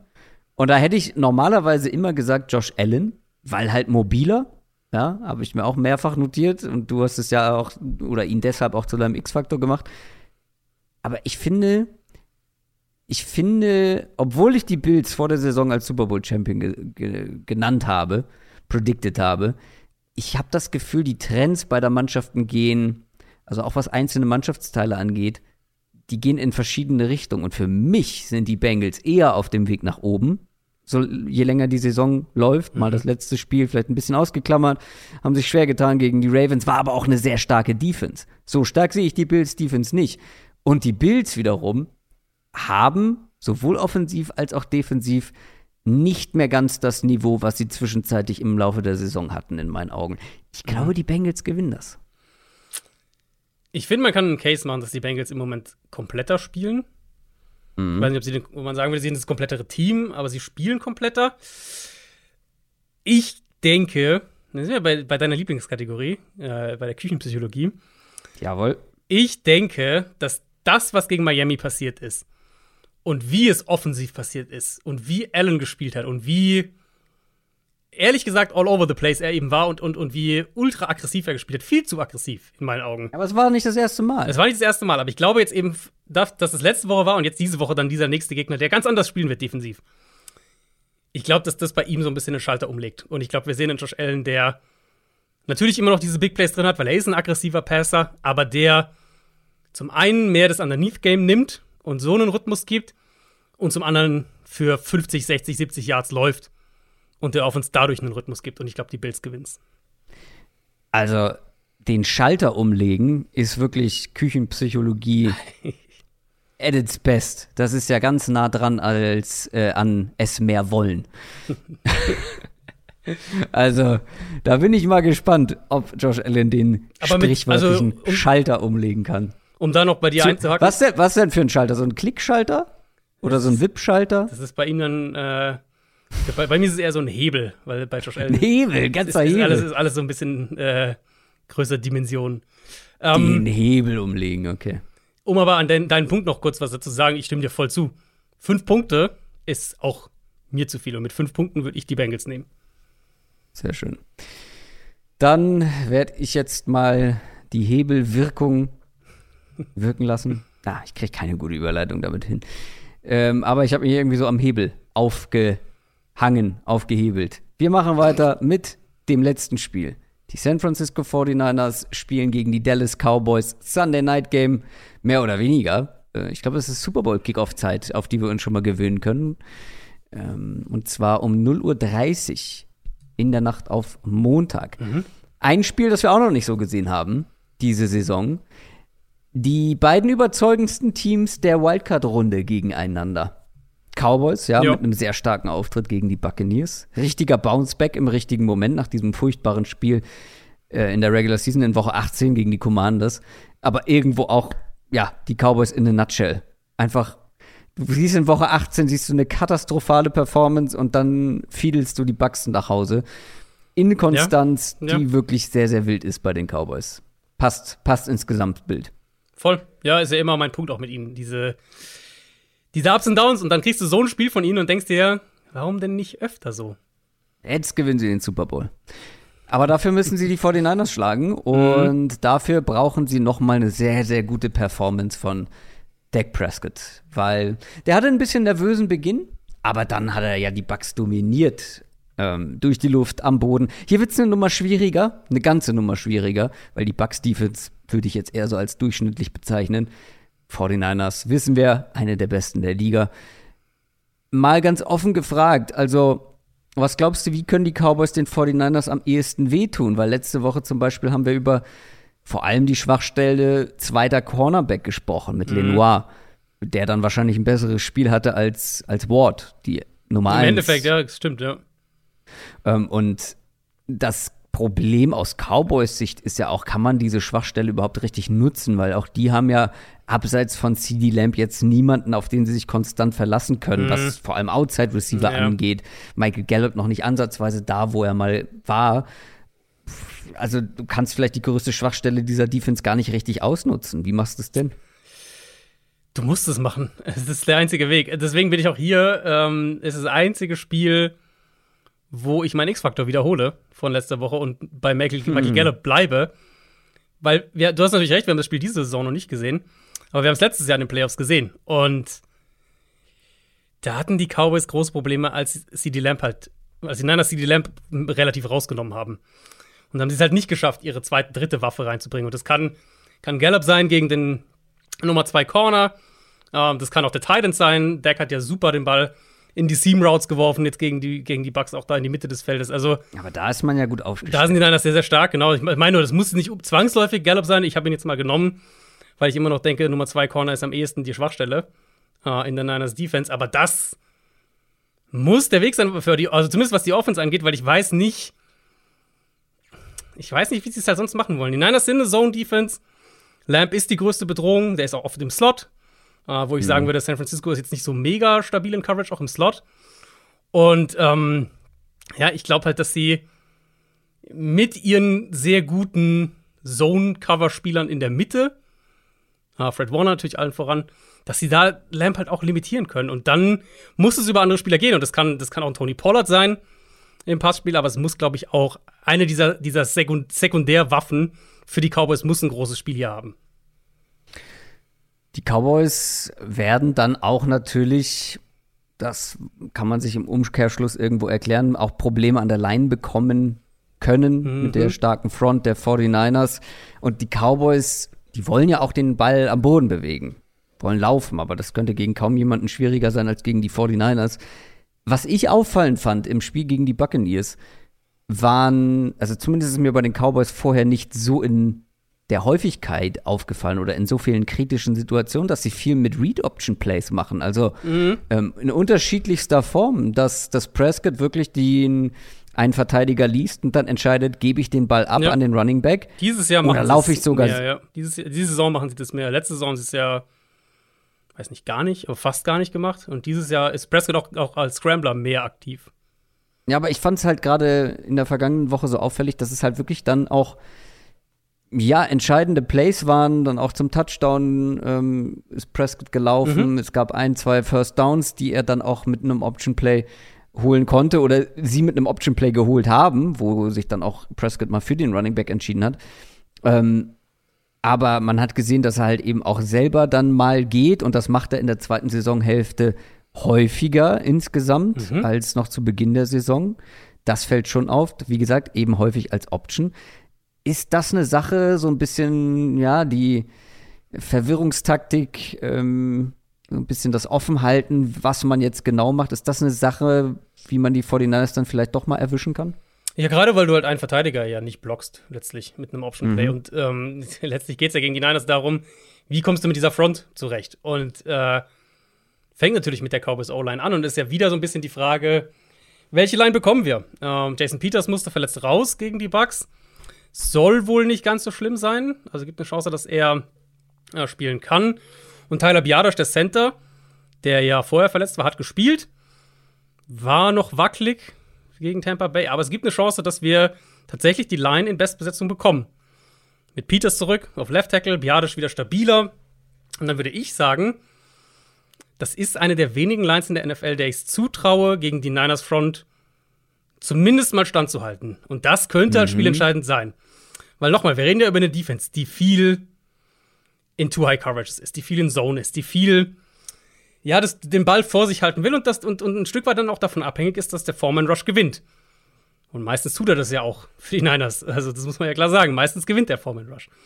Aber wenn die Cowboys es geblockt kriegen und wenn sie dann mit Pollard vielleicht noch ein paar explosive Plays haben, Screens oder Runs, dann ist es ein ganz anderes Spiel. Und dann plötzlich hast du vielleicht ein Szenario, wo diese Defense, was selten der Fall war in dieser Saison, aber wo diese Defense so ein bisschen verwundbar wird. Aber über welchen Weg vermutest du es dann am ehesten, wie die Cowboys den Ball bewegen können? Es muss über Prescott. Wirklich dann auch. Ja, ich ja. glaube, Prescott ist schon der Schlüssel. Prescott war großartig gegen die Bucks, ganz klar.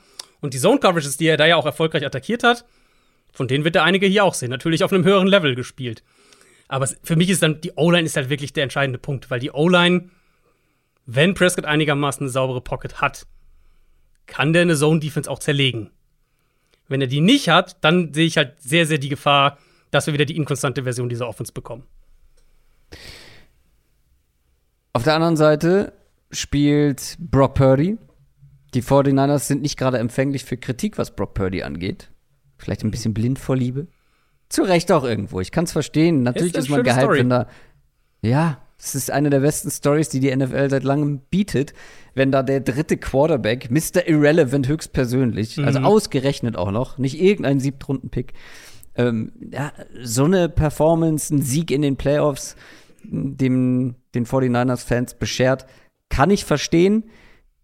Gleichzeitig muss man aber auch die, ja, die, die nicht ganz so hervorragend laufenden Sachen ähm, beziffern, nennen.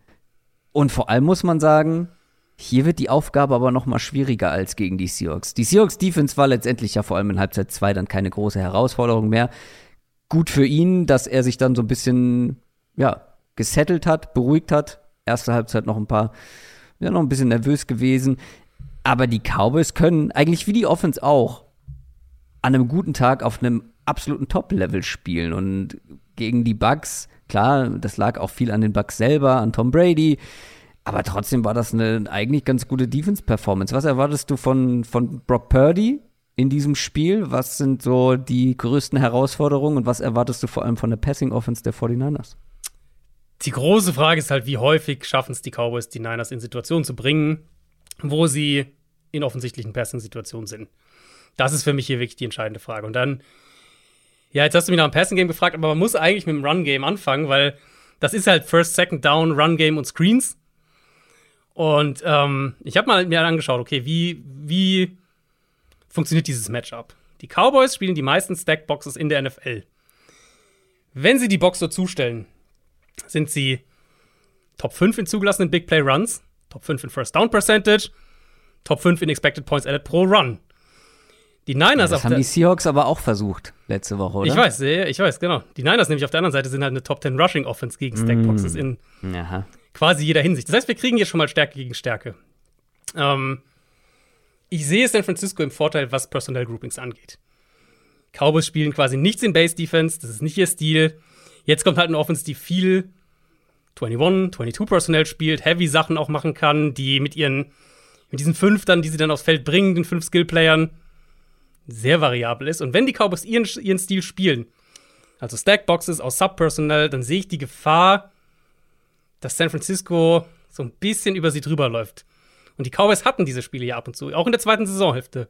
Über 200 Rushing Yards gegen die Packers kassiert, 192 gegen Jacksonville. Also, diese Situation haben wir schon. Und so ein bisschen. Ich, ich frage mich so ein bisschen, inwieweit die Cowboys das schaffen, dass das Spiel wirklich in Brock Purdys Händen liegt.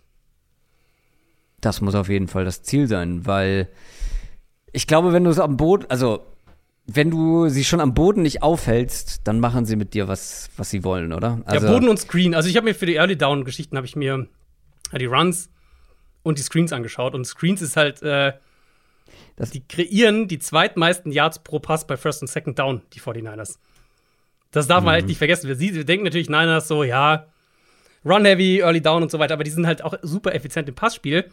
Und das sind halt natürlich auch die Screens. Brock Purdy kriegt 8,5 Yards pro Screenpass. Wie du das verteidigst mit McCaffrey, mit Samuel, die dann den Ball kriegen und halt 10 Yards, 8 Yards, 7 Yards rausholen, das ist die andere Komponente. Es ist halt nicht nur das Run-Game, gerade bei Early Down. Ja. Und ja, man darf die Yards after the Catch einfach, muss man immer wieder unterstreichen. Alleine dieser Touchdown auch von, von Debo Samuel. Ich finde, das beschreibt so ein bisschen den, äh, Gegensatz zwischen dem, was am Ende dann im Boxscore steht und was Brock Purdy dann auch individuell gezeigt hat, dass da der Boxscore auch so ein bisschen in die Irre führt, weil äh, was war das? Das war, glaube ich, der, der letzte Score von den 49ers so, ne? Aber der Ball eigentlich in den Rücken von Debo Samuel geworfen, aber so über zehn Yards, also ich glaube, bei einer First-Down-Markierung hat er den Ball gefangen, musste sich dabei um die eigene Achse drehen, weil er, wie gesagt, in den Rücken geworfen war.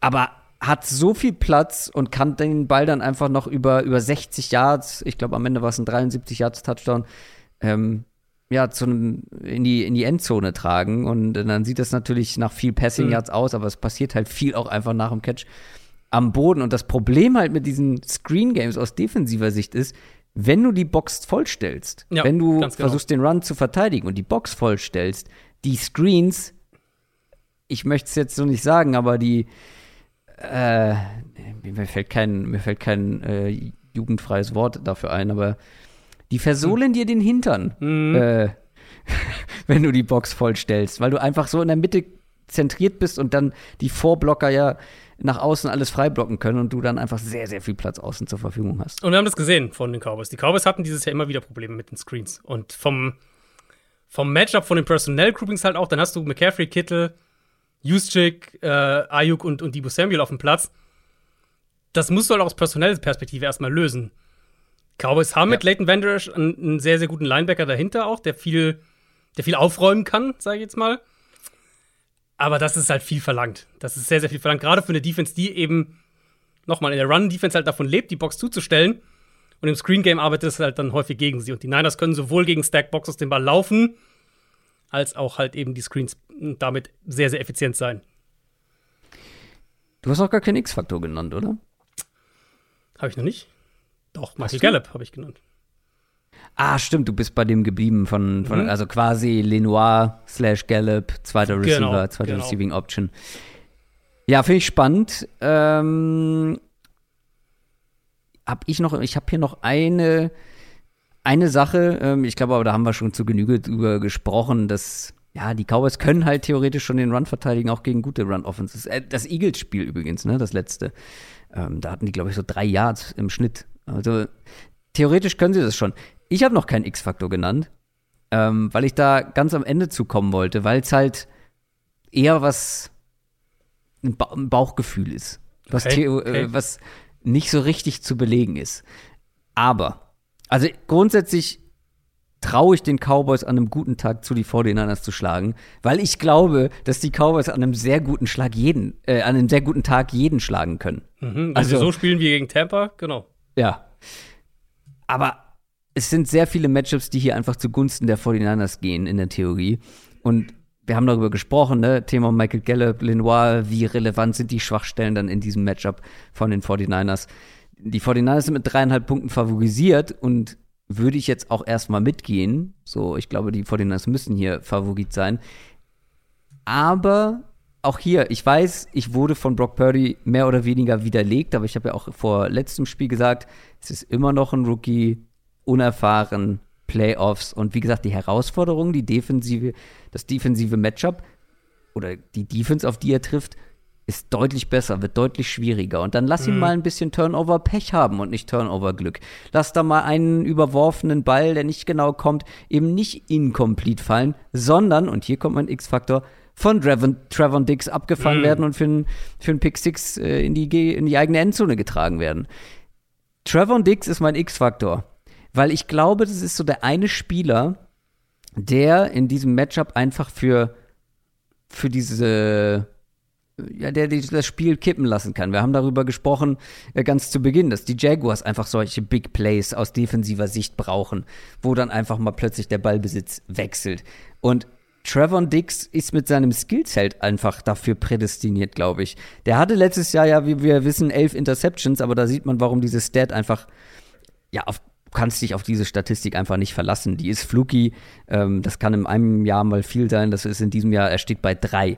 So, aber was ähnlich geblieben ist, sind diese Pass-Breakups. Da spielt er, er spielt, was das angeht, gar nicht so viel schlechter. Und wenn ich sage, mit seinem Skillset kann er derjenige sein, er ist halt einfach so ein Ballhawk, der auch Risiko ja, geht. Und das ja. hat ihm manchmal das Genick gebrochen, hat aber auch zu vielen Interceptions gefühl, geführt. Seit Woche 7 hat der keinen Ball mehr abgefangen, keine Interception. Wie gesagt, auch nur drei im Laufe der Saison. Es würde mich nicht überraschen, wenn hier eine dazukommt.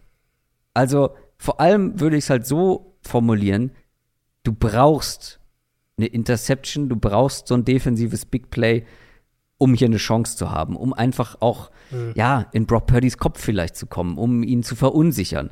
Wie ist es, wenn ähm, Brock Purdy zurückkommen muss, wenn er ein Comeback hinlegen muss?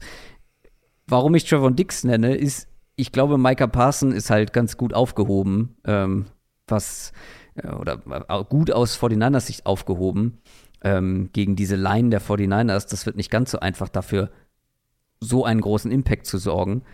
Und deswegen Trevor Dix. Er muss gut spielen, damit sie eine Chance haben, glaube ich. Ich habe nur äh, zwei Pro-Niners-Punkte. Der eine knüpft daran an, weil ich habe mir auch um, um Dix Gedanken gemacht, wie, was, was ist seine Rolle in dem Spiel so ein bisschen. Und ich, ich frage mich halt, ob die Niners überhaupt in seine Richtung gehen. Ob die ähm, den Ball nicht zum zweiten Corner attackieren und also wir sagen Ayuk vielleicht zum zweiten Corner eher, was ja auch eine Schwachstelle ist bei den Cowboys. Und ansonsten vor allem in der Mitte des Feldes halt arbeiten und gar nicht so sehr mhm. auf Dix gehen. Das ist so die ein, der eine Punkt. Und der andere, den ich auch sagen würde, mit Brock Purdy haben sie halt einen Quarterback, der natürlich irgendwo noch eine Wundertüte ist, aber wo ich sagen würde, dass er gezeigt hat, dass er, wenn er, wenn er Druck bekommt, mehr auch noch kreieren kann, als zum Beispiel Garoppolo. Ja, so viel besserer und, Scrambler. Genau, und das, das könnte hier natürlich, wenn wir sagen, okay, die Niners Line wackelt manchmal hier und da ein bisschen in Pass Protection, Cowboys kriegen ein bisschen Druck mit dem Pass Rush. Das könnte natürlich dann auch ein Pro-Niners-Argument sein. Absolut. Glauben wir beide, dass die, dass die Niners gewinnen. Übrigens, letzter Fun-Fact noch: sind die beiden Teams mit dem besten Turnover zu Giveaway, äh, der besten Differenz äh, in der ganzen Liga gegeneinander. Hm. Also kann ja. Beide sehr, sehr viele Turnover kreiert.